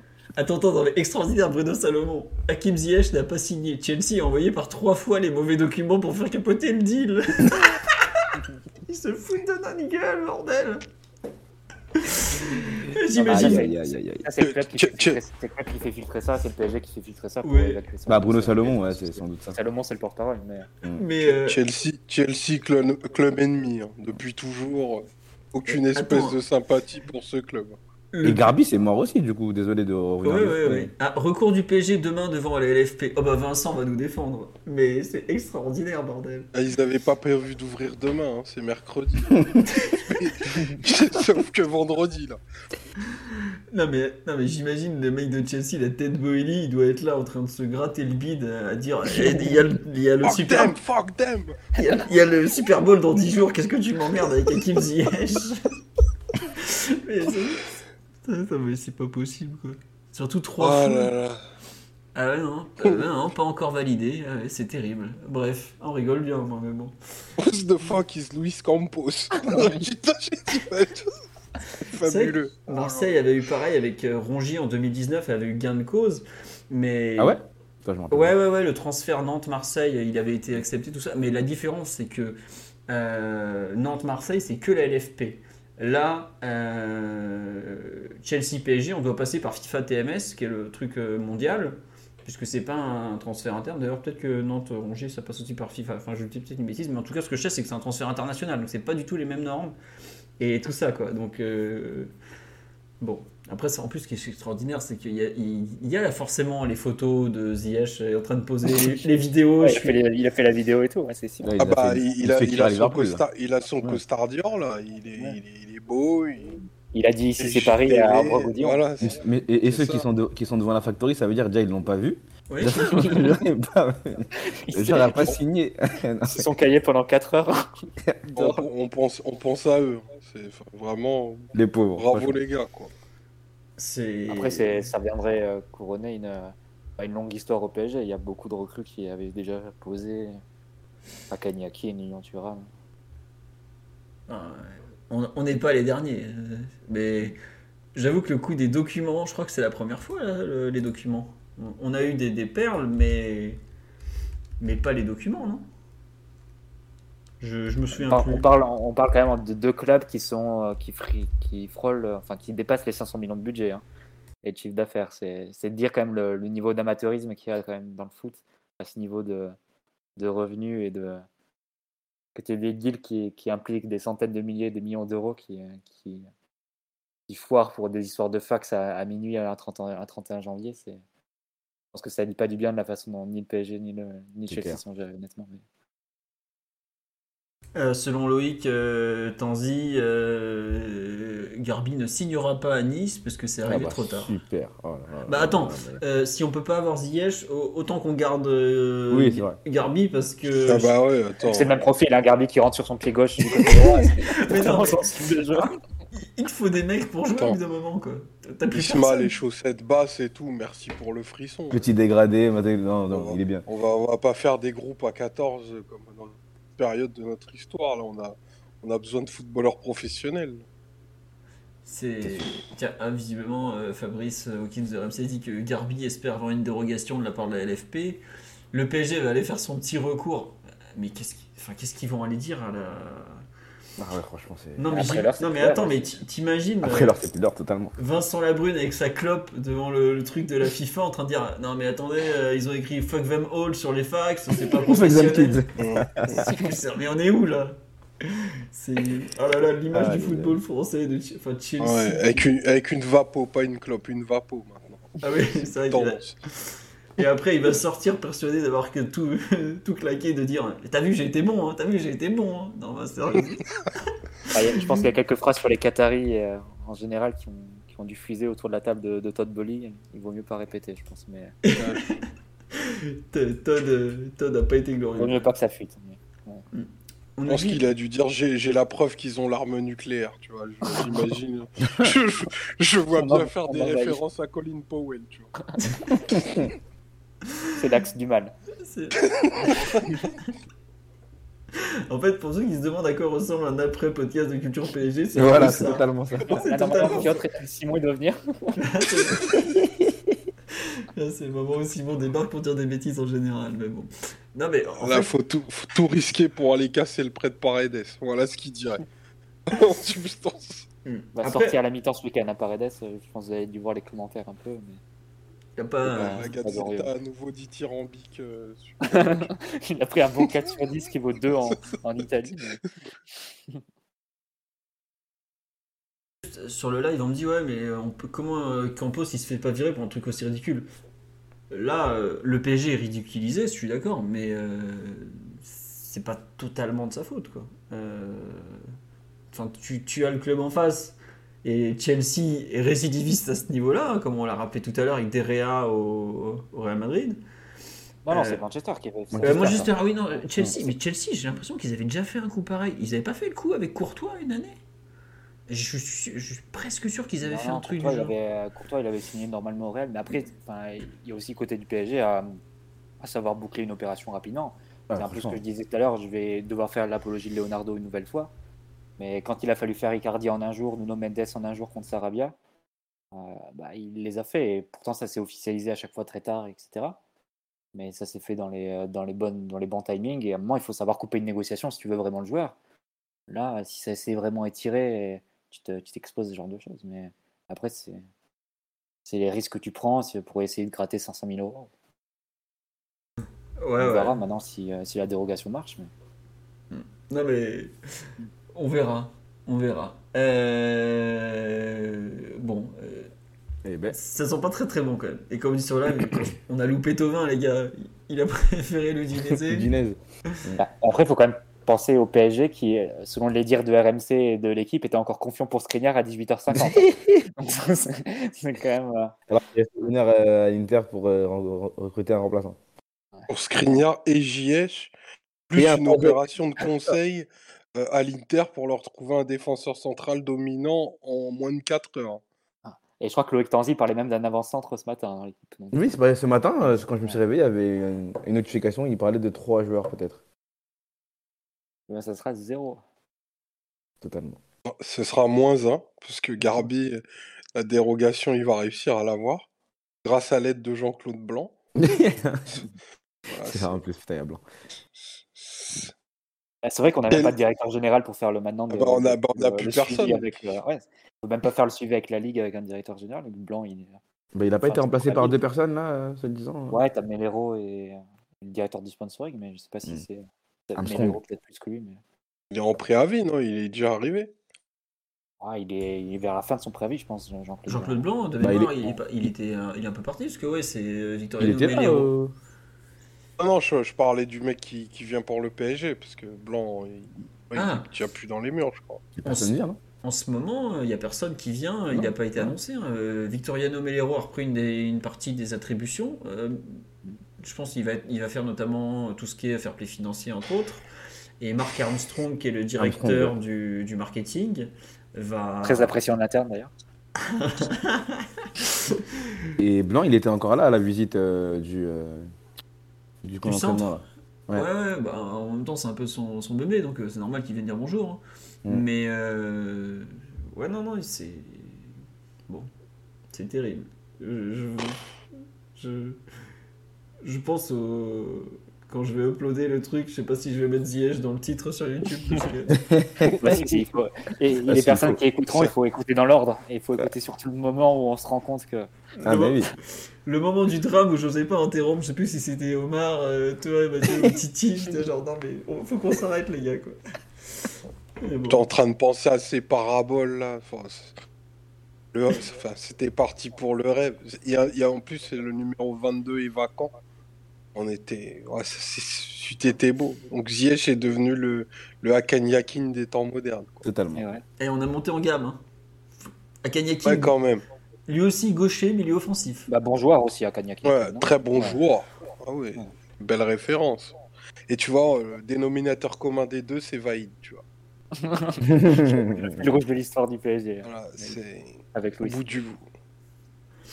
Non mais bon, on monte en gamme, tu vois. Avant on se faisait recaler par un Suisse, euh, voilà. Maintenant euh, quand même, euh, Hakim Ziyech, bonne Coupe du Monde, euh, ancien grand grand espoir du football européen, euh, pas mal quand même. Ouais, là, recalé quand même, quoi. Voilà. Et, et c'est vrai qu'on me rappelle sur le live, Nicolas Idis, été Ah 2003. oui, Nicolas Edis. Un mois et demi avant, avant Hakan Yakin, on avait déjà eu. un- il était venu, il avait rompu son contrat avec l'AEK où il était un peu une grosse star. Il était venu. Puis au bout de trois jours, la veille, il lui a dit Ouais, en fait, t'es nul. Quoi. Donc tu peux repartir d'où tu viens. T'es nul. Ah, c'était une autre époque. hein. Il y avait de la dignité à cette époque-là. Je vous, conseille, je vous conseille de regarder la nouvelle photo de profil de Mathieu Martinelli. Voilà. qui nous a mis euh, un beau Leonardo époque euh, premier passage. Euh, est-ce que ah, tiens non question importante sur la- est-ce qu'on a le droit à un joueur libre? Pour moi les chômeurs tu peux en prendre n'importe quand hein, donc je, je pense je mets une petite pièce sur le fait qu'on récupère ce bon Julian Drexler avant la fin de la semaine personnellement Oui. je vois que ça il va arriver digne Il va jouer à droite? De oh, bah, il va jouer partout Julian tu sais euh, Ah, si on fait un retour de prêt, faut reprendre Mauro. Non, on va pas prendre tout le monde non plus. euh, Il y a des limites. Ah, et tant qu'à faire, ils sont à nous, de toute façon. Bah ouais, même, même Gini. Hein. Il est blessé, il a- il- Même blessé, il avance plus que, que Fabien Ruiz et Carlos Soler. bah, vu, vu ce qu'on vu ce qu'on voit au milieu, euh, enfin, Ah, Alors, ce qu'on voit et entendu ce qu'on entend. hmm. Réveille non mais c'est vrai que pour la liste Ligue des Champions, la liste Ligue des Champions, je sais pas jusqu'à quand. De mémoire, tu peux jusqu'au demain, non 2 Jusqu'au 2 février, un truc comme ça. C'est 2 ouais. février, c'est pas le jour même justement, parce que selon les écarts, tout ça, ils savent que voilà, c'est compliqué.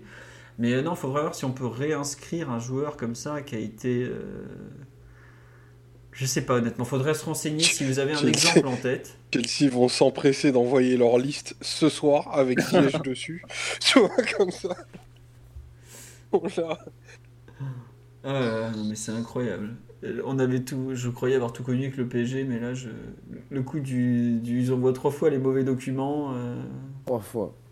Mais on fait tous les ans, on fait des 31 absolument historiques. hein. Entre Pépito, euh, tout Tout ça. ça, ouais. Et du coup, il succède à Pepito qui Il- avait, il à qui ouais. avait passé sa visite médicale mais pas signé au final. À Clairefontaine, non, il a passé lui. À. Claire, au, au ch- au cha- au château, sans 4G. Vraiment pas beau. euh, euh, ah, on nous dit que les joueurs, libres, les joueurs libres peuvent être enregistrés en dehors des fenêtres de transfert que en début de saison, de septembre à janvier.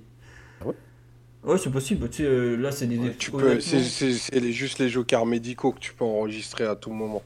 Mais je- ça sous-entendrait qu'il faut qu'on ait une blessure très grave. Quoi.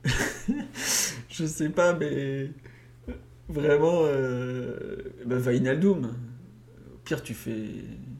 Je sais pas, il n'y a pas un joker médical pour lui, le pauvre? Enfin, mais franchement, mais comment on va faire quoi? Oh là là. Mais là, là, là, sincèrement, pardon, mais là, on est dans la merde. Bah oui, Ah De toute là façon, là. Marc, je te pose la question très sincèrement.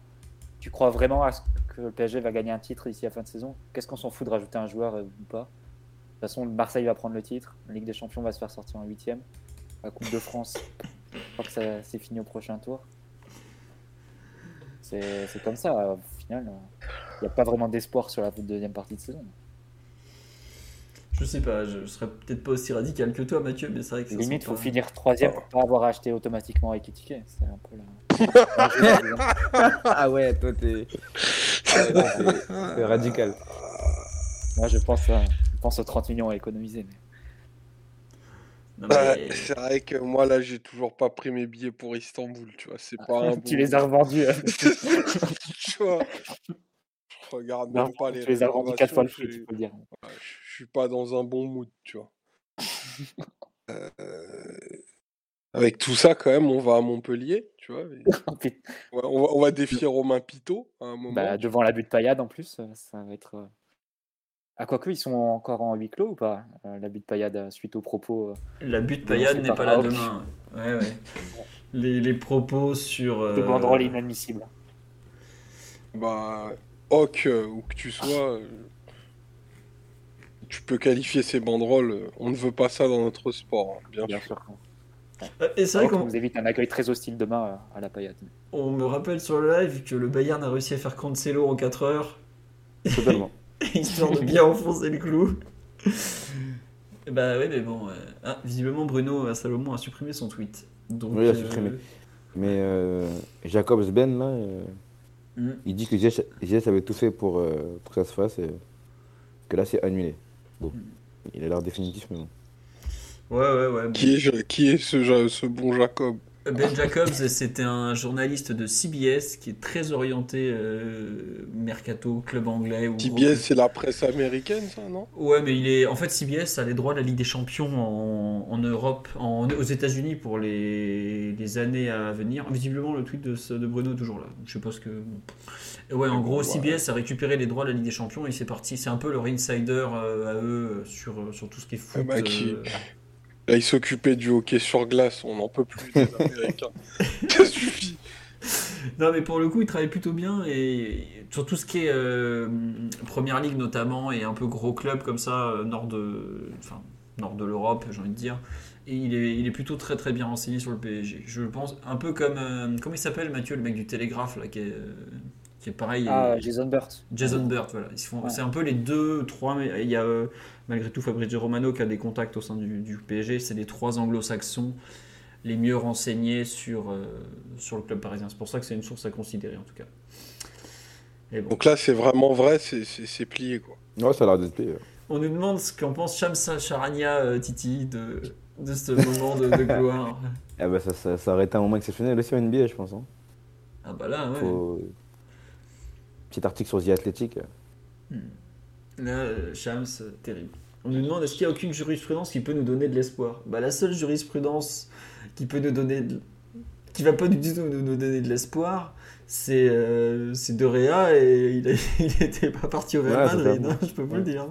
Ouais, je pense bon. que c'est mort. hein. Bon, visiblement ça parle d'un recours, mais ça, ça sent pas bon du tout. Bon, on, on va peut-être s'arrêter là. Ambiance de mort. On s'arrête là pour la trade deadline. je vous, ai, je vous ai fait un petit visuel final euh, sur Ziyech. hein. On lui dit bah, peut-être qu'il, probablement qu'il viendra pas. hein. Voilà. On nous dit que Chelsea ne travaillait que sur Enzo. Oui, on s'en est rendu Bah, compte. hein. Quand tu fais un, contrat de 8 ans et demi d'un côté et de, de 4 mois de l'autre, on sait lequel ils ont relu trois fois, il n'y a pas de doute. Mais euh, Et non, ils ont réussi à le faire, euh, Enzo? Ah oui, il reste, un- il reste encore un peu de temps. Ouais, ouais, ils, vont réussir. Bah, là, euh, ils ont le temps de relire, quoi. Mais bon, c'est un peu.